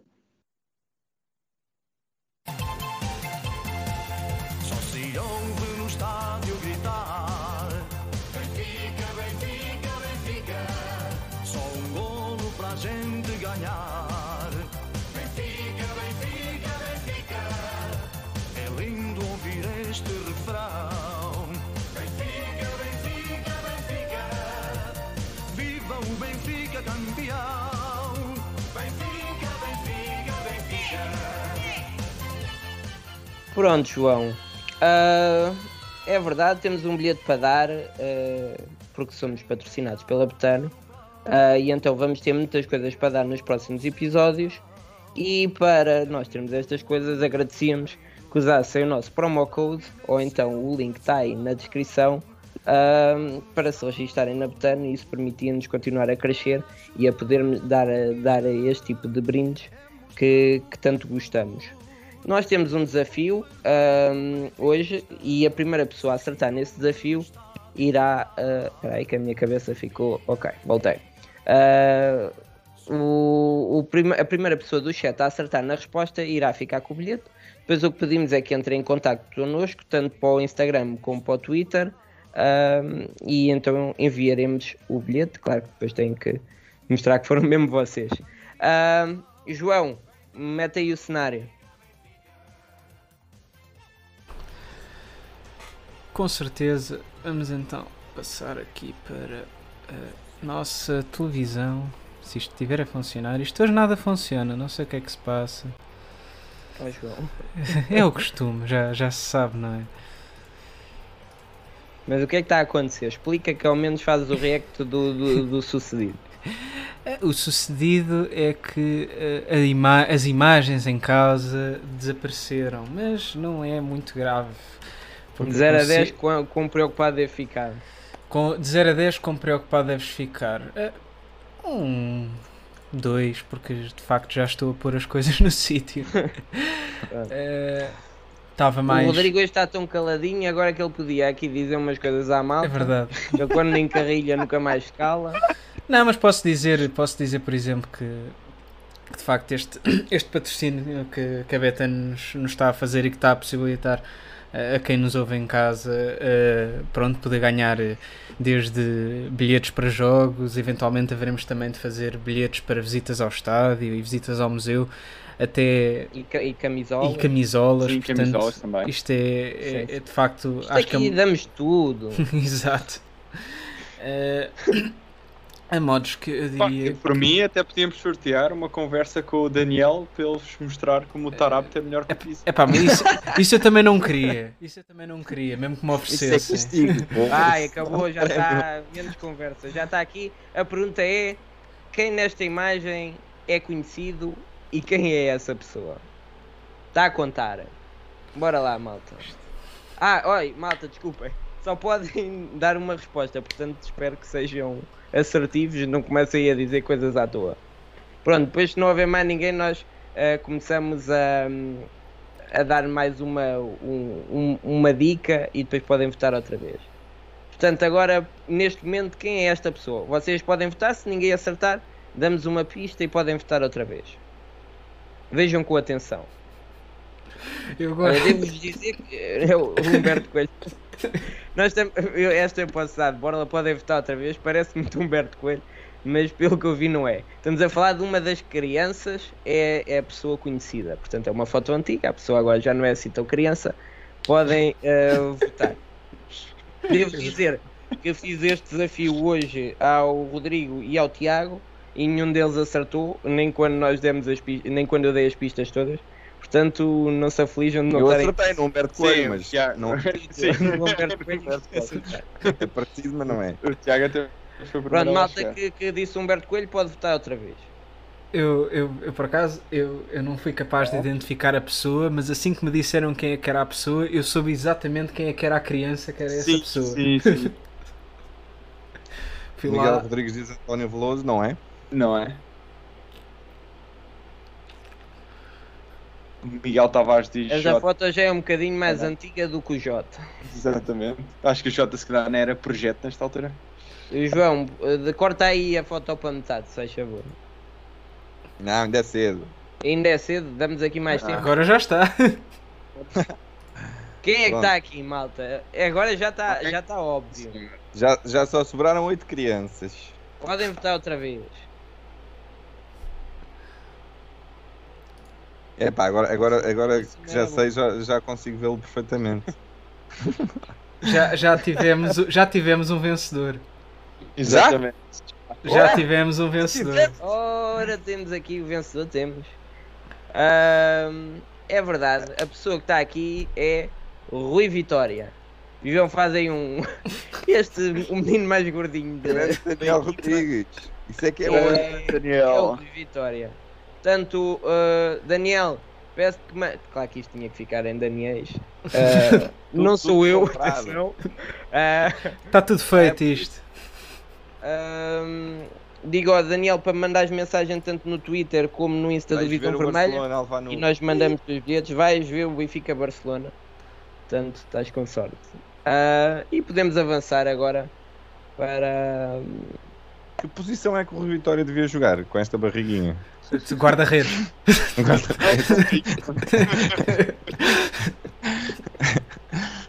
O, o- ele era aqui, ele era, ele era o pé canhão ou o que é que era? era devia ser, ele tem pinta de central, não sei. Era capitão, ele foi Bola de canhão. do Armando Sá. é o Alverca, atenção. Eu acho que ele era médio centro, acho eu. Centro? Eu gostei, eu gostei da proposta de em vez de ter pé de canhão era bola de canhão. Acho que faz mais sentido. Bem, vamos seguir em frente. Temos agora aqui eh, dois jogos para falar. Se calhar já não vamos ter tempo, portanto vai ser um bocadinho mais a correr. Se calhar vamos aqui primeiro ao jogo da Liga dos Campeões. Na Ucrânia. Eh, mostra lá primeiro o 11. Desculpa, João. Não, desculpa. Eu não sei o que é que o Rodrigo tem hoje. Está sempre ali de lado, está sempre em cima de mim. Está lá à direita, Rodrigo. Está a precisar Ah. do calor humano. É saudade. Temos aqui então um 11 com Odisseias, Grimaldo, Morato, Vertoga, Notamendi, Gilberto, Weigl, João Mário, Everton, Yara, Michuque e Rafa. Portanto, aqui poucas surpresas. O Benfica teve 62% de bola, a terceira melhor equipa da Champions neste campo e foram também a quarta equipa eh, nesta jornada da Champions com mais ataques, 70 no, no total. Um domínio tão grande eh, precisaria de uma vitória que nos era tão importante. O que é que aconteceu, Ricardo, para, para não termos conseguido ganhar este jogo? Ah, faltou, faltou mais critério lá na frente. O Yaramchuk teve uma boa oportunidade para fazer golo, o guarda-redes defendeu, também estou à figura. O Everton, naquela situação do penalti, também devia ter chutado a bola, estava em boa posição. Uh, no fundo, foi isso. Faltou velocidade na frente também, muitos passes em frente à, à área, um pouco do que sofremos o, o ano passado. Pedia mais velocidade e mais critério. Em relação ao 11, eh, eu com três centrais eu não jogava com o Gilberto, eu jogava com o Diogo Gonçalves. Mas há alguma altura que tu jogaste com o Gilberto? Essa é a questão, Tal- de facto, talvez que que se altura coloca. tu jogarias com o Gilberto? Explica-me lá. No, no jogo com o Tondela, quando marcou o gol da vitória, Olha aí. Está bem, pronto, está respondido. Não, mas nisso, nisso eu tenho que concordar. Eu acho que Diogo Gonçalves a jogar com três centrais faz mais sentido. Dá mais op oportunidades na frente e ataca melhor do que o Gilberto. Ah, eu até esperei que ele metesse logo o, o, Lázaro até. Ah, mais numa ideia de que o Jesus estaria à espera de ir mais para cima e de lutar mais pelo resultado do que meter o Gilberto, que teoricamente seria uma opção mais defensiva. Mas acho pá, de resto foi um 11 que batalhou muito, mas que quando chegava à altura de, às vezes só encostar para dentro, as bola não entrou.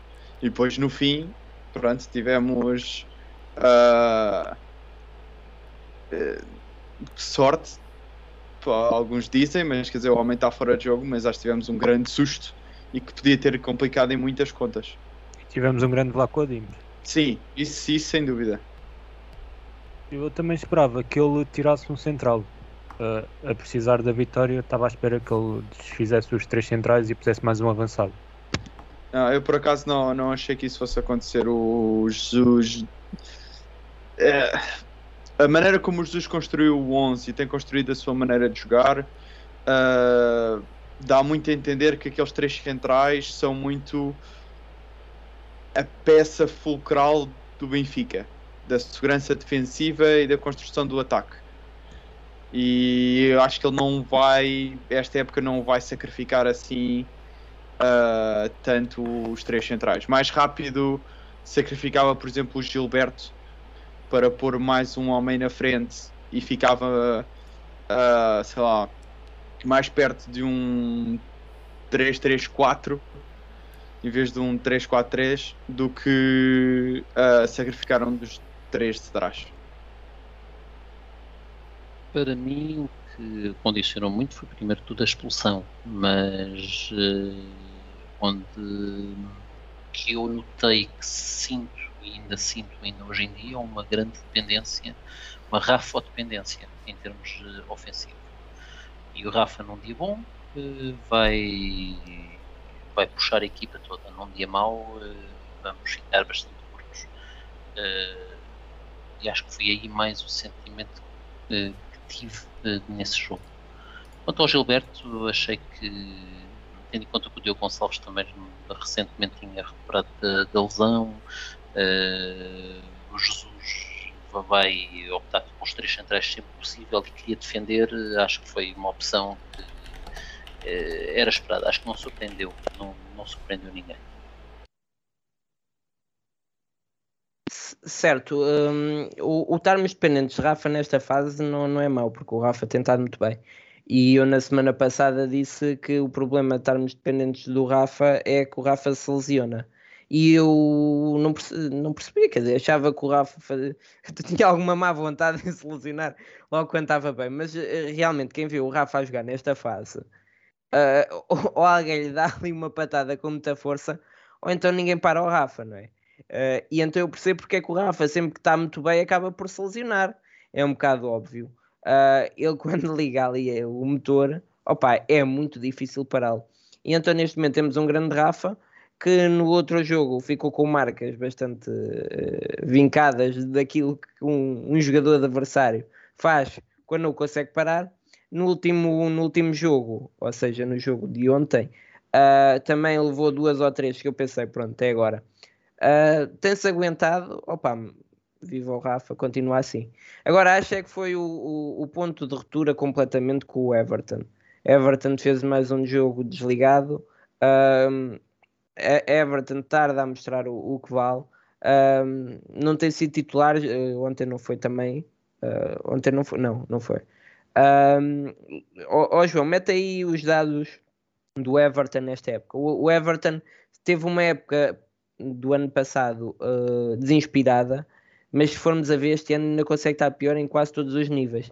Estamos a falar de eficácia nas ações, uh, média de gols, média de assistências, remates à baliza, eficácia do passe, eficácia no cruzamento, eficácia no drible, uh, perdas de bola tem tido menos, tem tido uh, mais este ano e recuperações uh, teve, teve mais no ano passado. Portanto, o, a única coisa em que o Everton está melhor é a eficácia nos duelos e eficácia nos duelos ofensivos. Em tudo o resto, uh, se ele não tinha números bons, agora ainda está pior. Portanto, percebe-se, teve sorte que o senhor Nimanja lesionou-se e pelo que se parece, pelo que ouvi dizer, é algo que pode ainda demorar algum tempo.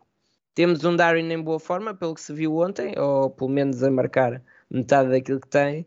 Portanto, se calhar cada vez vai se ver menos Everton em campo. Um, o que é que acham deste assunto Everton? Pá, o Everton, para mim, eu resumo numa coisa que eu cheguei na altura a escrever no Twitter. Fica com a impressão que o Gilberto tentava mais vezes um contra um do que, do que o Everton.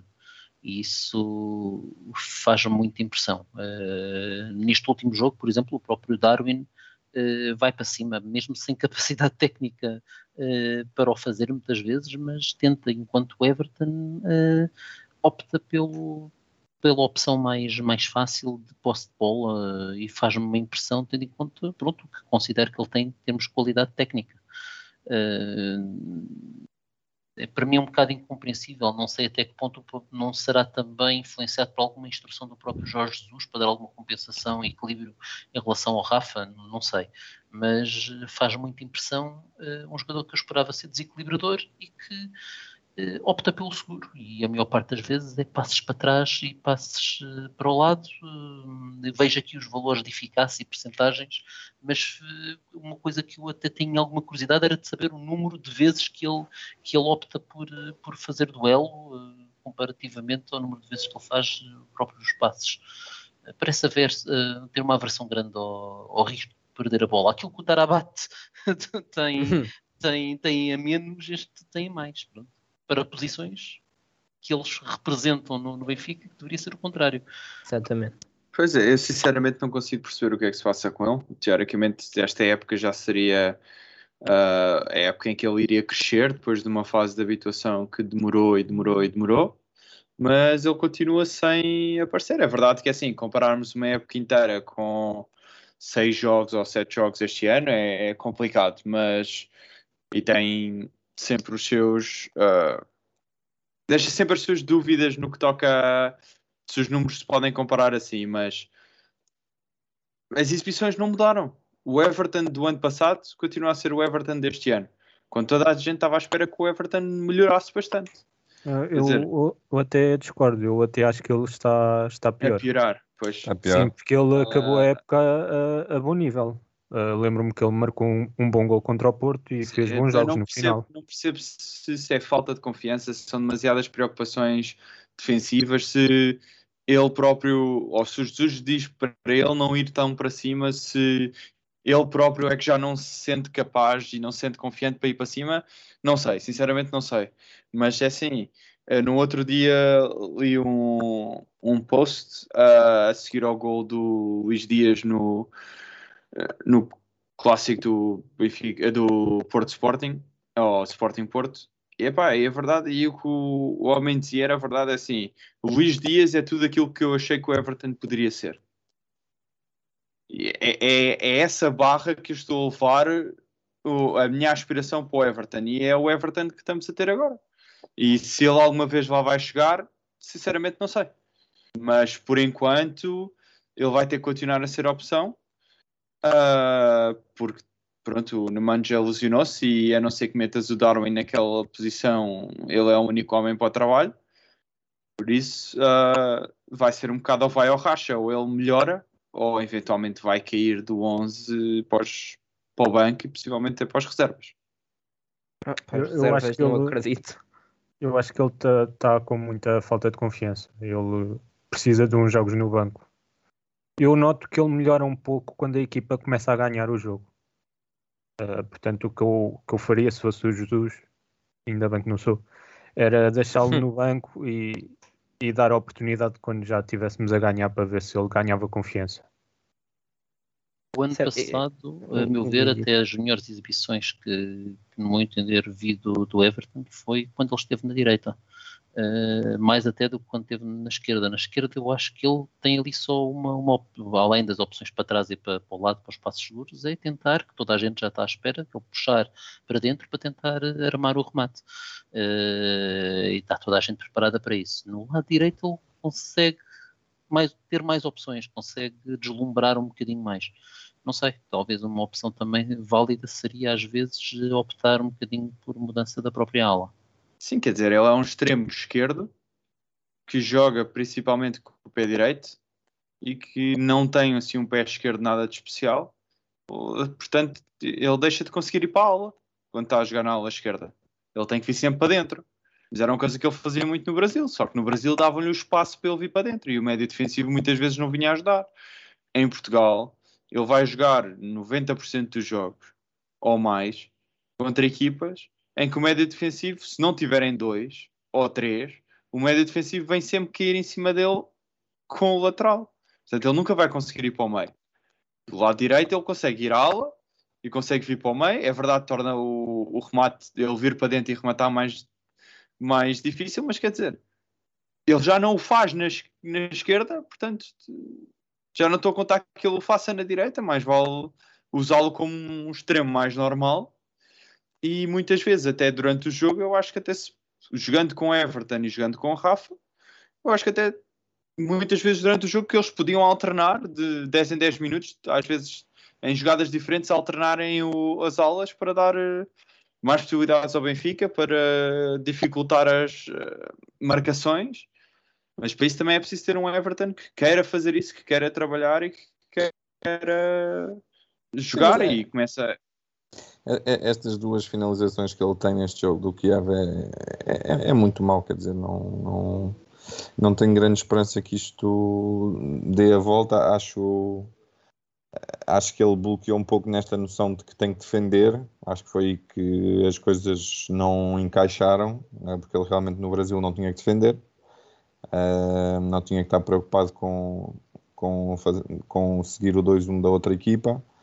Uh, e bloqueou aí. uh, fiquei, fiquei realmente enervado com, com estas duas finalizações que ele tem. A primeira no lance do penalti e a outra um, um remate que sai completamente frouxo, que ele podia ter feito melhor. Uh, e o Benfica não pode estar, não pode estar à espera do. do é- é- eu, eu, não é uma, uma opinião muito muito aceite, eh, mas eu, eu, eu vejo as coisas sempre um pouco. Os jogadores é que têm que provar que, que merecem o apoio do- do- dos adeptos.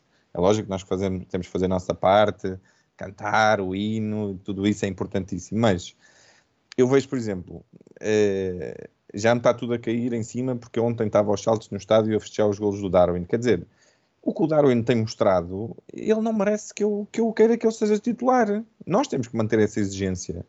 Nós temos que manter essa exigência, mais do que apoiar só por apoiar. Quer dizer, qualquer dia eh, voltamos ao que é Vietnã, em que tínhamos que apoiar, apoiar o, o Bruno Caires e, o- e os outros tais. Não. O Darwin agora marcou em, em duas ou três jornadas, marcou quatro golos. Então, boa. Está tá a começar a. a- este é, o- este é, é um Darwin que eu posso apoiar.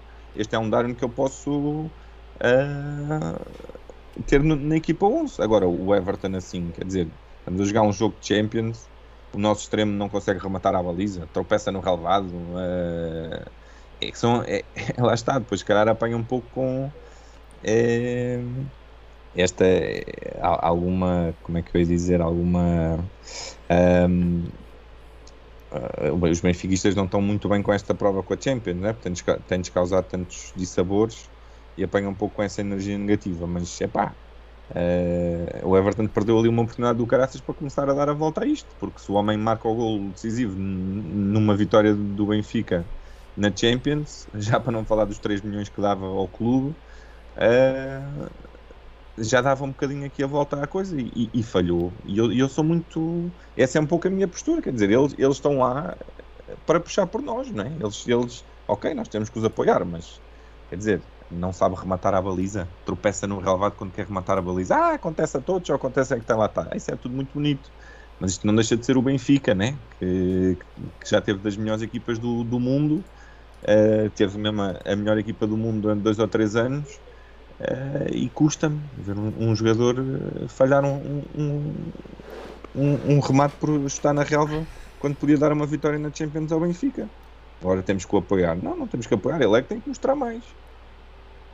Certo. O, o Everton meteu conta, no meu entender, com este último jogo do Darwin, o Darwin conseguir ter mostrado mais pois. do que. Do é que o Darwin ao menos anda ali a lutar. Lutou, não. O, é um trapalhão do pior, mas. A diferença para mim é que no último jogo nós não tivemos o Rafa e o Rafa não esteve tão em jogo.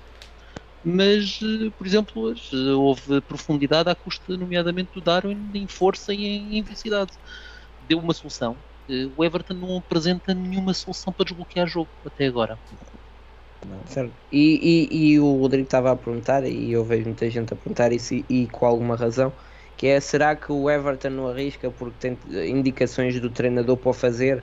Pá, eu sinceramente não acredito nisso, até porque sempre que se vê um jogo em que ele arrisca mais, em que ele consegue fazer qualquer coisa daquilo que estamos habituados, ou que pelo menos uh, daquilo que víamos, porque nunca vimos isso no Benfica, o Jorge Jesus diz na conferência de imprensa: sim, este é o Everton, sim, é isto que esperamos. Portanto, eu não acredito que sejam ordens para ele não arriscar tanto. Até porque, por exemplo, na Champions viu claramente, vimos claramente que ele tirou o Everton para apostar no Nemanja para ir mais nesse 1 um para 1, um, não é? Um, e assim que entrou o Nemanja começámos a ver isso, começámos a ver duelos, a tentar uh, a ver irreverência, não é? Que é algo que não se vê no Everton.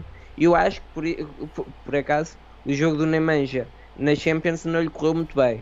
Uh, arriscou muito, que era algo que era importante, uh, mas arriscou quase sempre mal. E o Benfica perdeu muitas bolas e algumas delas até tiveram bastante perigo uh, para a equipa adversária. Portanto, não acredito que tenha sido um, uma estreia de sonho. Agora, mesmo lhe correndo muito mal, opa, acaba o jogo e eu penso assim: opa, prefiro este gajo que falha, mas arrisca e algo mais dá certo do que um gajo que não está lá a fazer grande coisa.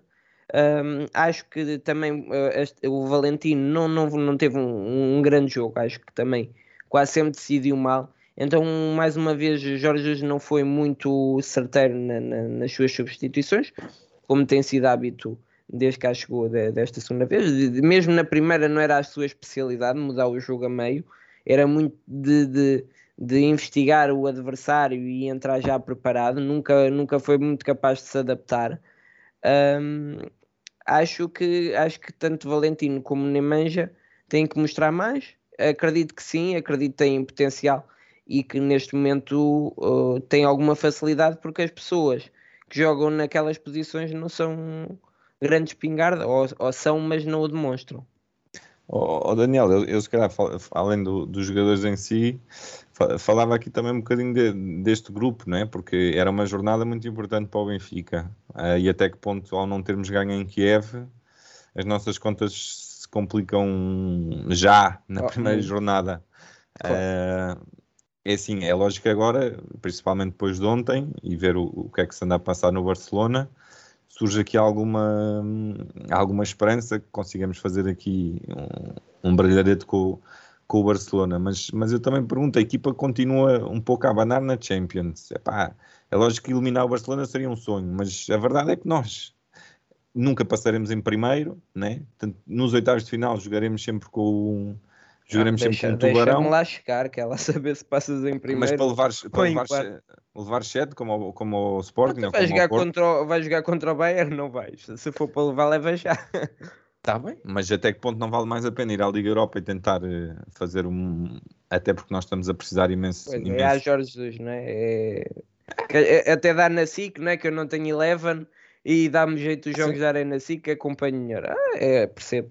Eu, eu, eu, eu, digo isto porque foi lixado, sinceramente, a olhar para este grupo e pensar, pronto, vamos, vamos tentar aqui, fizemos um, um, uma, boa, uma boa qualificação, vamos aqui tentar eh, ver o, o, que é que é possível fazer neste grupo. E realmente era evidente que os três pontos eh, com o Kiev eh, eram fundamentais para ter alguma esperança depois empatando os dois jogos com o Barcelona poder passar.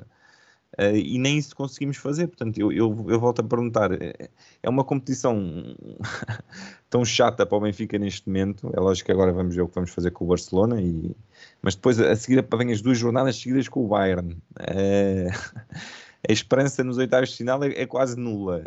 Uh, temos um campeonato que está numa fase em que, se qualquer um dos nossos adversários escorrega, podem ficar a 6 ou 7 pontos. Uh, não ganhando ao Kiev, até que ponto é que nós estamos na Champions para lutar pela Champions ou não estamos só para nos desgastar? Não sei. É uma reflexão, se calhar, um pouco tola, mas não sei o que é que vocês acham. Epá, se apontas para tentar jogar racionalmente e não perder por muitos, vais perder por muitos mais, a meu ver. Exatamente. Tem, de, tem, de se abordar, tem de se abordar o jogo uh, como se quiséssemos, de uma forma racional, obviamente. Uh, temos de ser humildes, temos de saber também que nas últimas épocas uh, não correram bem a nível, há muito tempo não corre bem a nível internacional.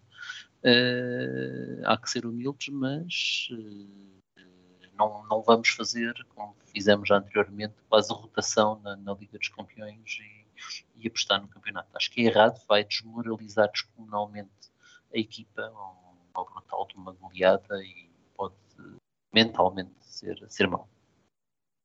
Sim, é assim, para além do mais, que é verdade temos um, um grupo difícil, mas não acho que tenhamos o um grupo impossível como seria há dois ou três anos. Uh, Sem ganhar em Kiev? Sim. Epá, não sei se vocês viram, nem que seja o resumo do último jogo de Barcelona, mas aquilo está é, é uma casa a arder com um treinador que diz que está tudo bem, estás a ver? Portanto, eu vou-te ser muito sincero. Se nós jogarmos a sério, se nós, não, se nós recebemos o Barcelona e não dizemos este gajo é o Barcelona e nós temos que defender muito, se nós formos para lá para dizer a antiga vocês são o Barcelona, mas nós somos o Benfica, não estranhava nada de conseguires ganhar em casa ao Barcelona e o Bayern em princípio ganha ao Dinamo e ficas de momento em segundo no grupo. E depois vai ser jogares sabendo as tuas limitações, jogares a sério contra o Bayern. Obviamente não estou a dizer que, que é para jogar mano a mano com o Bayern mas para batermos o nosso pé e jogarmos da nossa maneira e com a nossa tática, não é para irmos lá defender com tudo à espera do 0 a 0, porque senão vamos levar 5 ou mais e a equipa do Bayern já mostrou este ano que não, que não para a seguir aos 5. Portanto, é assim. Os jogos, mas... os jogos Bayern, para mim, estão logo fora das contas. Não, não estou à espera. Se conseguimos pontuar nesses jogos, será pontos bónus. Mas acho que ganhando ao Dinamo Kiev em casa e ganhando ao Barcelona em casa, consegues passar. É, mas, mas, abordagem mas, mas é assim. nos olhos, abordagem de jogo de olhos nos olhos, mesmo com o Barcelona debilitado, a meu ver, acho que é muito errado. Acho que claro. é, aproveitar o debilitado do Barcelona não é jogar olhos nos olhos, é, é irritá-los e fazer com que eles uh, cometam erros de maneira a conseguirmos trazer os três pontos. Mas acreditar nesses, nesses três pontos, ser, ser assertivos uh, e conseguirmos aproveitar aquelas poucas oportunidades que eu acho o Barcelona continua a Sim, repara, eu quando digo jogar a antiga é, é, o Benfica entrar em campo a achar que os três pontos vêm para o nosso lado. Que a nossa tática e a maneira como nós vamos jogar, não estou a dizer para chegarmos lá e dizermos. Mas tu não uh, podes esquecer do treinador que tens, não é? Mas tu o que eu pode... digo é assim: vamos jogar com a nossa tática e este não é um Barcelona que nos vai dar 8 a 0. É um Barcelona que, se nós jogarmos o nosso jogo, se nós acreditarmos no nosso treinador e se nós acreditarmos que somos capazes, que conseguimos trazer os três pontos. E é, um, é, é um Barcelona que vai precisar de ganhar. É um Barcelona que vai jogar a precisar de ganhar. E isso pois, é, um, é um Barcelona muito, muito, perigoso. Não se esqueçam do treinador que temos. O Jorge Jesus está neste momento uh, completamente nas nuvens. Eu tenho que ganhar o Barcelona. É o momento, é o momento. Eu vou ganhar o Barcelona. Perigosíssimo quando ele está nesta, neste género. Uh, Lembro-me perfeitamente que é mais ou menos o, o género de, de, feeling com que ele foi ao Dragão uh, levar o gol do Kelvin. E assim, eu, eu olho, ok, eles como equipa não são bons, mas também já sabemos que estes jogadores, principalmente quando a época não está a correr bem, apostam tudo na Champions. E eu olho para estes jogadores e temos aqui Memphis Depay, Felipe Coutinho, Frankie de Jong, Piquet, Mark, Piquet que, que, que, é um belo ponta de lança, digamos. E assim, estamos a falar que o Barcelona não é favorito contra o Benfica. Com estes jogadores, o Memphis Depay fez um, um melhor europeu ainda agora. O Anso, o Anso Fati acho que já vai jogar um, uma estrela. Felipe Coutinho é, calma lá, não é? Não, não... Sim, e, e, o pior, Tiago, é que se eles ganharem os dois jogos ao, ao Dinamo, como é expectável, uh, obri obrigam-nos a fazer pelo menos 4 pontos com o Barcelona. Exatamente para... essa é a conta que eu faço. e 4 pontos com um Barcelona, uh, claro que é possível, uh, mas não é só ganhares um, é ganhares um e não perderes outro. Não é só empatar os dois, tens que ganhar um. Portanto, já são contas muito complicadas mas não, o que vale é que nós estamos cá todas as semanas para irmos fazendo as contas. Agora temos que passar ao jogo do Benfica Boa Vista. João, mete aí o 11, faz favor.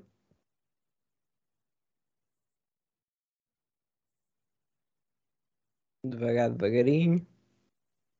Ora, então, o Benfica que jogou com Odisseias, Grimaldo, Vertoga, Otamendi, Veríssimo, Diogo Gonçalves, Weigel, João Mário, Darwin, Yaramchuk e Rafa.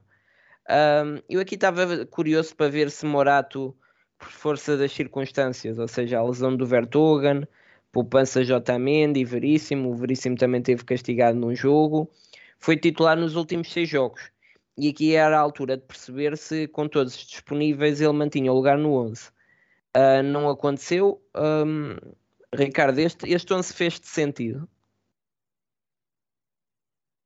Sim, fez. Eu estava à espera deste 11 talvez uh, trocava a ponta de lança só, mas uh, para mim este 11 era o que me fazia mais sentido. Uh, os centrais são, são os melhores que nós temos. O Morato está a fazer bons jogos, é verdade, mas eu acho que não tirou a lugar a nenhum de, destes. o Darwin, como marcou dois golos, acho que também mantê-lo no 11 foi importante, até porque com o Grimaldo a subir muito, ele pode ir para o meio e, na minha opinião, ele é mais perigoso uh, nesta posição do que propriamente a ponta de lança fixo. Ele é melhor a vir da, da ponta esquerda para, para o meio e notou-se notou ontem. Uh, o que é que eu posso dizer mais? Uh, uh, os médios centros também funcionam muito bem e o Rafa tem sido o melhor, portanto. Para Quando mim... disse tirar o, o, o, era meter o, o, Rodrigo Pinho, é? Não, não, só não percebi isso. Disseste. Hum. Sim, o Rodrigo Pinho não, uh, talvez o, Gonçalo, Gonçalo Ramos. Gonçalo Sim, eu acho que devia Sim. ter mais oportunidades. Até estava à espera que ele entrasse ontem, mas acabou por entrar o Rodrigo Pinho. Apesar de, do Rodrigo Pinho ter feito o gol no último jogo, no, com, com o Santa Clara. E ter sido logo também foi uma coisa que eu não percebi muito. Resultou. É, eu não sei até que ponto ele também não mete o Yaremchuk para tentar dar mais minutos a ele que não está há tanto tempo com a equipa e ao mesmo tempo tentar que ele continue na boa forma depois de um jogo da Champions que não lhe correu de feição. Por outro lado, eu por acaso concordo que quando foi a substituição devia ter entrado o Gonçalo Ramos. E acho que até Gonçalo Ramos, para este estilo de jogo, apesar do Yaramchuk ter bom toque de bola e conseguir eh, ir às alas, controlar bem a bola e normalmente soltar para as alas que depois centram, e aí, se for para jogar assim, faz sentido jogar, por exemplo, com Darwin na esquerda, porque depois ele consegue entrar melhor para, para cabecear e para jogar mais à ponta de lança do que um extremo conseguiria. Mas Gonçalo Ramos também acho que conseguiria fazer isso bem. É assim, eu acho que foi um ótimo jogo do Darwin e acho, mas continua, continua a ser aquela coisa de uh, ele faz estes jogos e mostra-nos que tem potencial para ser um bom jogador, talvez até um grande jogador no Benfica, mas depois jogador, não, passa. Um jogador. um grande jogador, não, um big jogador. Sim, um... mas depois faz três jogos em que produz muito pouco. Claro, opa, e mesmo ontem eh, foi craque nos, mas também foi muito tosco no outro, não é? Aquele primeiro lance, ele, ele chutou a bola contra o outro pé. É, é sim, mas aquilo... sim, esse lance eu dou-lhe barato porque ele vai correr para a bola e tem o defesa mesmo em cima. Ele já está desequilibrado quando vai a, a chutar a bola, ele tenta só meter-lhe o pé. Ó Rodrigo, mas se fosse para marcar sem adversários e, e parado, estava lá eu. Exatamente. E- Está e bem, eu levava percebo, bem não, eu mesmo. percebo, eu Tu ou. Seferovic. Ou isso. Sim, eu percebo. Agora, esse é outro que desapareceu do mapa. Está lesionado. Um mês. Não, sim, um sim. mês mas, a uh, não, não, não, veio calma, agora de um eu mês sei- parado. calma lá, eu sei que ele está lesionado, mas uh, ele vindo para a equipa, vocês estão, estão a vê-lo a meter, vai, vão ter Seferovic à frente de quem? Vão São ter uh, cinco, à frente são Tiago cinco no- de lança. São cinco avançados. Pois, vais pôr à frente do Chup, vais pôr à frente do Gonçalo Ramos, vais pôr à frente do Sardo. Passámos no- do ano passado com dois para cinco este ano. assim, portanto, para mim ele desapareceu um bocado do mapa. Com a lesão, a lesão fez-o desaparecer muito do mapa no que vai ser esta equipa do. esta frente de ataque do Benfica para o resto do campeonato. Agora, é isso, é assim, vamos ver como é que o Darwin evolui. Se calhar agora nesta nova posição, nova, pronto, a vir mais com um segundo avançado, porque como o Grimaldo acaba por ocupar bem a ala, ele acaba por não fazer tanto papel de extremo.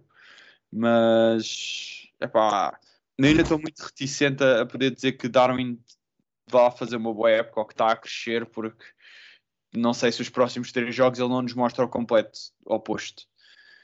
De resto, a, a parte traseira da equipa é como deve ser 90% E ele a dos dar-lhe com a parte traseira da equipa.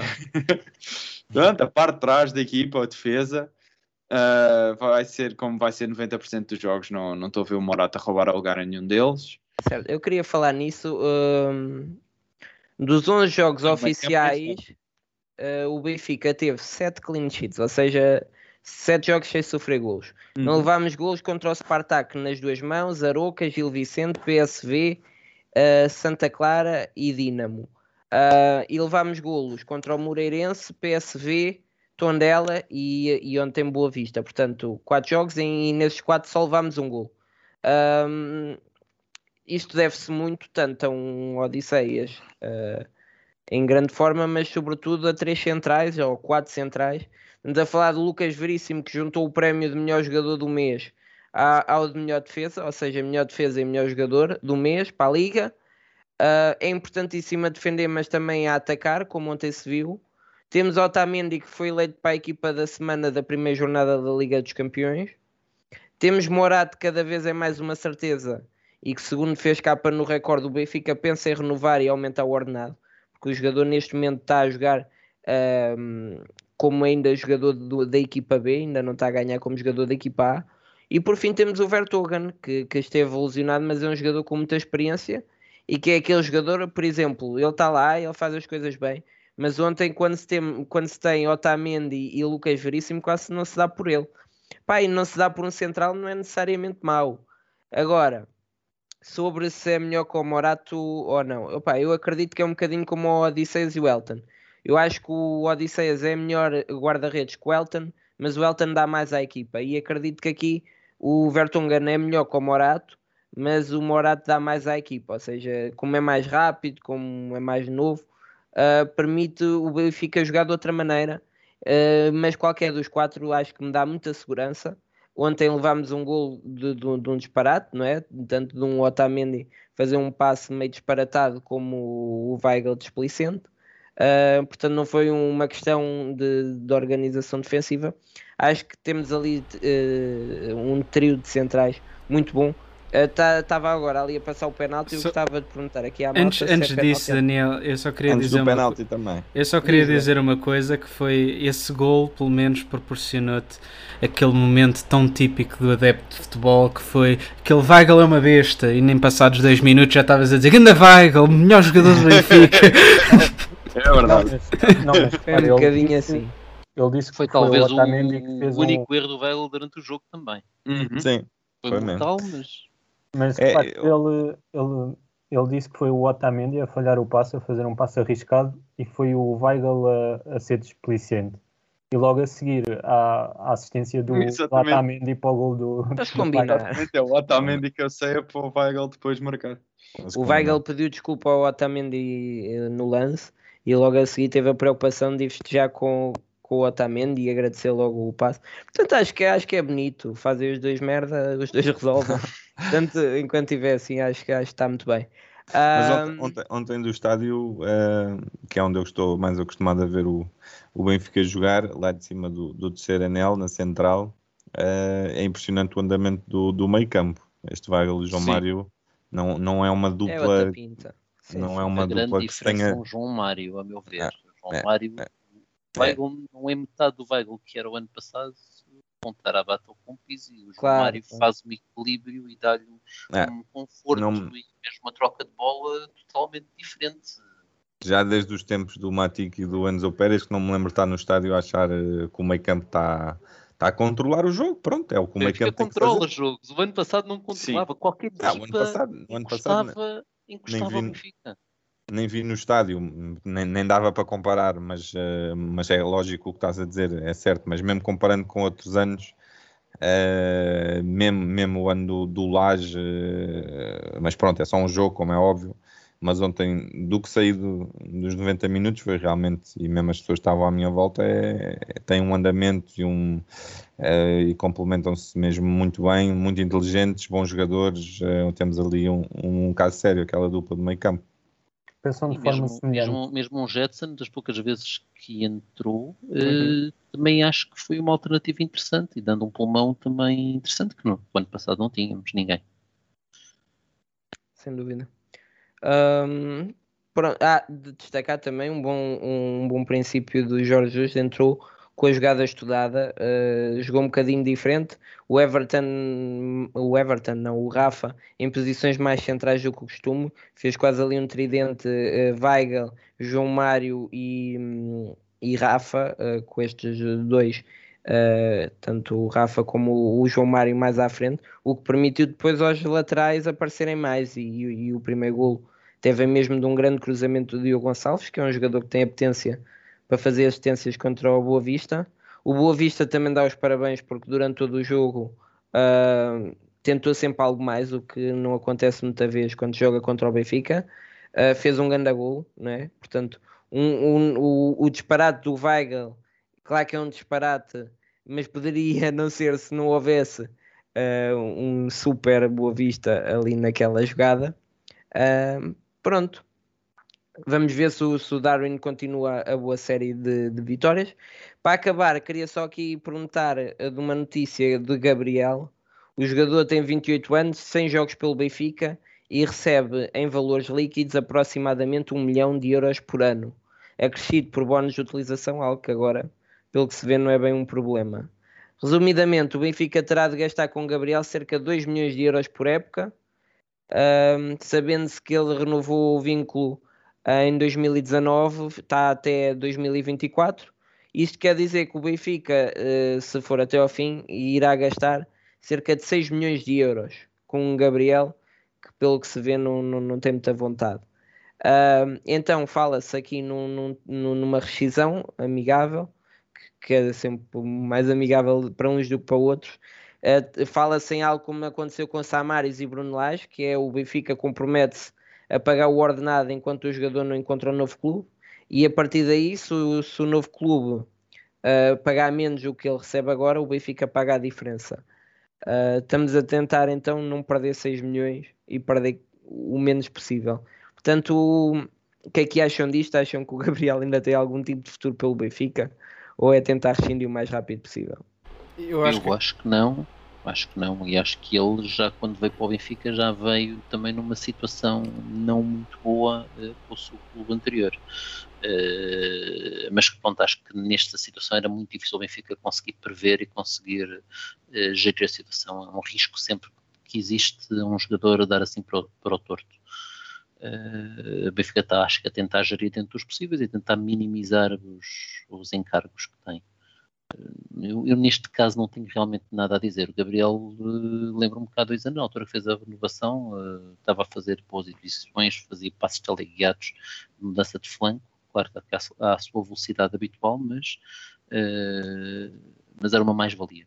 depois também teve uma lesão complicada na vista, nomeadamente. Uh, e fica bastante apoio a ele, mas acho que desde aí que a vontade também não tem sido a mesma e o desfecho é parecido à última saída dele do último clube.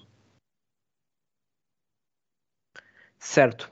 Uh, e agora vamos então fazer o último segmento, também um segmento novo, que é, chama-se Os Nossos 10. O João mete aí, já, já consegues? Vamos, vamos ver se se dá, mas isto é como tu dizes, isto hoje está tudo muito lento. Uh, mas já, já, está, já está a funcionar. Ok, então o que é que é os nossos 10? Todas as semanas vamos fazer uma aposta de 10 euros uh, em qualquer coisa do jogo que vem a seguir. Ou seja, neste caso é o Benfica Guimarães.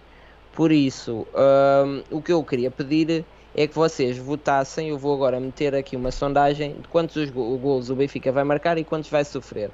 Vou meter 0, 1, 2, 3 para cada um, porque as sondagens não dá para mais. Se vocês acham que é mais, escrevam no chat. Portanto, hum, Enquanto tu pões isso, eu vou, vou dizer, né, portanto, naturalmente esta, este, este segmento uh, surge do, da, da, nossa parceria com, com a Betan, que, que vai patrocinar esta, esta aposta e, e que também vos patrocinará a vocês uma, uma aposta de 5 euros se se inscreverem no, no site da Betan com o nosso link eh, e com o, o nosso código, portanto, visão vermelha quando criam a conta, depois quando, no momento do vosso primeiro depósito recebem então também uma aposta no valor de 5 euros. Ok. Um, queria também, enquanto está aqui a correr as votações, uh, falar aqui de um assunto que é o Seferovic, um mês parado, já ficou quase um mês parado há pouco tempo quando se lesionou com o jogo do Shakhtar, uh, vai falhar jogos com o Boa Vista, Guimarães, falhou já o de Boa Vista, Barcelona, Portimonense e a estreia das Águias na Taça de Portugal.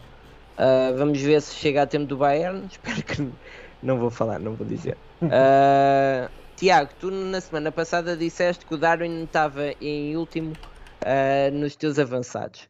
Portanto, tendo os 5 avançados em grande forma, qual é a tua ordem para ver se percebemos? Ora, Yaremchuk. Uh, Seferovic. Gonçalo Ramos, Pinho e Darwin. Mas agora esta semana já, já não é bem assim. Mas essa Darwin hora... continua em último lugar para ti. Não, esta, esta semana já não. Ele marcou dois golos. Uh... Então está em que lugar? Desculpa. Está em primeiro? não. Em primeiro não está. Então é... explica-me lá em que lugar é que está que eu ainda não percebi.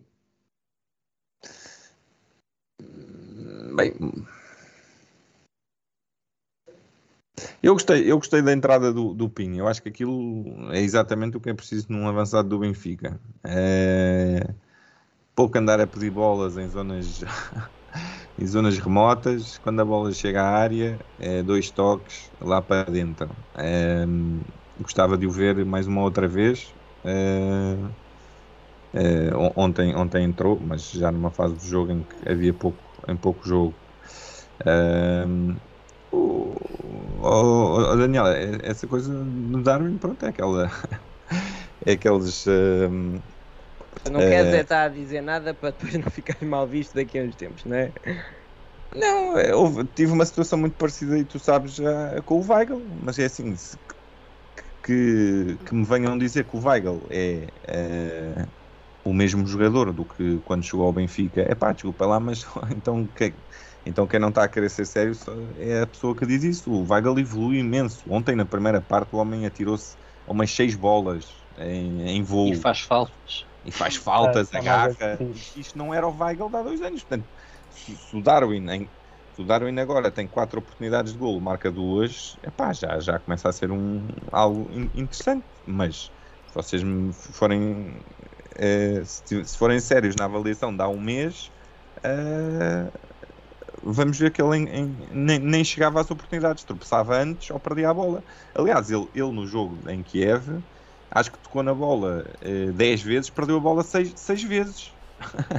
que é um raciocínio é inacreditável, não é? Tiago, foi, foi, o que eu disse. É assim, eu por acaso tenho o Darwin se calhar um bocadinho mais acima, uh, mas do, do último ou penúltimo. Se calhar para mim, neste momento, seria o, terceiro, porque o Seferovic está lesionado. Regressando o Seferovic, ficaria em quarto. Agora, é assim, é, foi como eu disse: Darwin dá nos jogos em que marca dois golos. ou às vezes faz um gol e duas assistências, ou o que quer que seja. E depois passa 3 ou 4 jogos em que uma pessoa fica, mas o que aconteceu ao Darwin? Portanto, assim, até eu acho, eu tenho que concordar com o Tiago, até ele começar a ser cons- consistente, desce na, na classificação do- dos avançados. Agora, o, o Pinho eu acho que simplesmente não vai ter oportunidades suficientes. Não, não há maneira de, de pegar assim. O Yaramchuk veio para ser titular, o Gonçalo Ramos é o puto que é para crescer, o Seferovic voltando é um dos melhores marcadores, do, ou o melhor marcador do Benfica dos últimos 3 anos. Portanto, é assim, o Pinho fica um bocado. Olá malta, eu estou aqui também. Se me derem uns mintinhos, o gajo já fica feliz. Portanto, Eu acho que é um bocadinho injusto colocar uma ordem de, de nos avançados. Vamos ver Sim. Jesus eh, jogar eh, em casa ou mesmo para o campeonato contra Claro, as equipas claro. mais fracas, sempre com, com dois. Eu, por exemplo, eu vejo o Pinho e o Ramos nunca a jogarem sozinhos à frente, mas a acompanharem um ponta de lança, sendo ele um ponta de lança real, um Yaramchuk, um Darwin, um, um Seferovic. Apesar de mesmo o Darwin, e pegando um bocadinho no tema que falámos já há bocado, fez-me um bocadinho impressão ao, ao vê-lo ali inicialmente, mas depois, pensando um bocadinho com a força e a velocidade que ele tem, pá, faz eh, sentido. Faz sentido. Uh, Lembrei-me do, do Hulk no, no, no outro lado. Sim, sim, sim, sim. Ele, ele acaba por Por fazer um bocadinho de falso extremo e mais de segundo ponta de lança que simplesmente quando a bola vai para o lado direito ele entra pela área adentro como, entra tem- pela área adentro como se fosse ponta de lança e pronto. E dá uma profundidade e que vindo Sim. de trás ganha esse balanço que é difícil de, de parar. Uh, mas em termos de ordem, eu tenho muita dificuldade em fazê-lo por causa destas duas linhas. Eu, eu obviamente, Yaramchuk em primeiro lugar. Uh, depois, o Darren com esta adaptação vai aparecer muito mais vezes porque é uma alternativa muito válida ao Everton. Uhum. Uh, uh, depois o Ramos também vai aparecer, uh, talvez até às vezes para descansar o próprio Rafa. Uh, o Pizzi naquela posição não, não me convence mesmo nada das poucas vezes que apareceu. Uh, lá está, nós temos aqui cinco pontas de lança. Inicialmente eu dizia assim: epá, isto é demais e é uma incomparável, mas agora com o Dário na esquerda, Ramos a pensar um bocadinho como também como alternativa também ao Rafa, se, também com são suficientes. E agora com o Serovic ainda mais. Com um jeitinho ainda cabem lá os 5. Se calhar ainda precisamos mais alguns. Não, acho, que já é, já é, já é demais. Tínhamos o Vinícius a, a- a- basicamente a ganhar pó. É verdade. Ahm, já temos então aqui o resultado. uh, o chat decidiu, está decidido. Portanto, a malta acha que vai ficar 2-0. Ou pelo menos acha que marcamos 2 e que sofremos nenhum. Era Portanto, bom. João, olha, sim, olha vamos. que o, olha que o Guimarães, Guimarães fez ali umas contratações de 15 milhões. Não sei, acho que vai ser complicado. olha o que foi-se lembrar. Investigue-se. Investigue-se. Vamos então aqui fazer uma aposta de 0-2 para o Benfica, ver se não me engano, já, já Vai, não seria a primeira vez. ver como é. Mas, mas pronto, vamos, vamos basicamente aqui ao, ao, ao jogo do Vitória de Guimarães Benfica. Uh, filtrar, vamos simplesmente dizer que são todas as, as apostas porque é mais fácil de encontrar e depois vou procurar o resultado correto. Está aqui um 0-2 para o Benfica, uma, umas odds Quanto é, que, quanto é que vai cheirar aqui para nós? Pá, isto, se, se o nosso público acertar, e eu tenho a certeza Eu que eles vão acertar, outra coisa. Isto é Não, o espero público. eu tenho a certeza que eles vão acertar, são 77 euros. Que... Nada mal. Ui, ui, ui, ui. Depois para a é semana o- já para uma mariscada. Qual é o outro mais provável ali, já agora? Qual é que tem o. O que é que era mais, o resultado mais retorno? provável? Só para perceber o que é que o eles resultado preveem. mais provável é um empate a zero. Mas isso gente não percebe É, nada. Ok. É o resultado. não o foi- resulta- não foi portanto, em termos de resultado correto, é o mais provável. Uhum. Uh, depois, se formos a ver, é muito mais provável o Benfica ganhar do que o o Guimarães, portanto, não percebo muito bem. O que interessa é que 70 euros É algoritmos. Mas pronto, Isto Portanto- são odds antes das contratações. está feito. Malta, ah, já fizeste aí o pagamento? Está ou- feito, está feito. A sua aposta foi aceita. Pronto, está feito. Malta, obrigado pelos 70 euros. Uh, fazemos a festa no próximo episódio. Já sabem, isto da Betano é muito giro. Mas por favor, se querem apoiar o canal, inscrevam-se na Betano, que é, que é um site muito fixe. Um, e usem principalmente o nosso promo code Visão Vermelha, ou então o link está na descrição. Nós voltamos para a semana. Ricardo, Luís, muito obrigado, gostamos muito de vos ter cá. Obrigado. Obrigado. Espero Obrigado. que uh, das próximas vezes estejam aí no chat. Um, e voltaremos para a semana, já com 70 euros, com mais uma grande vitória. E carrega Benfica. Já sabem, take it easy.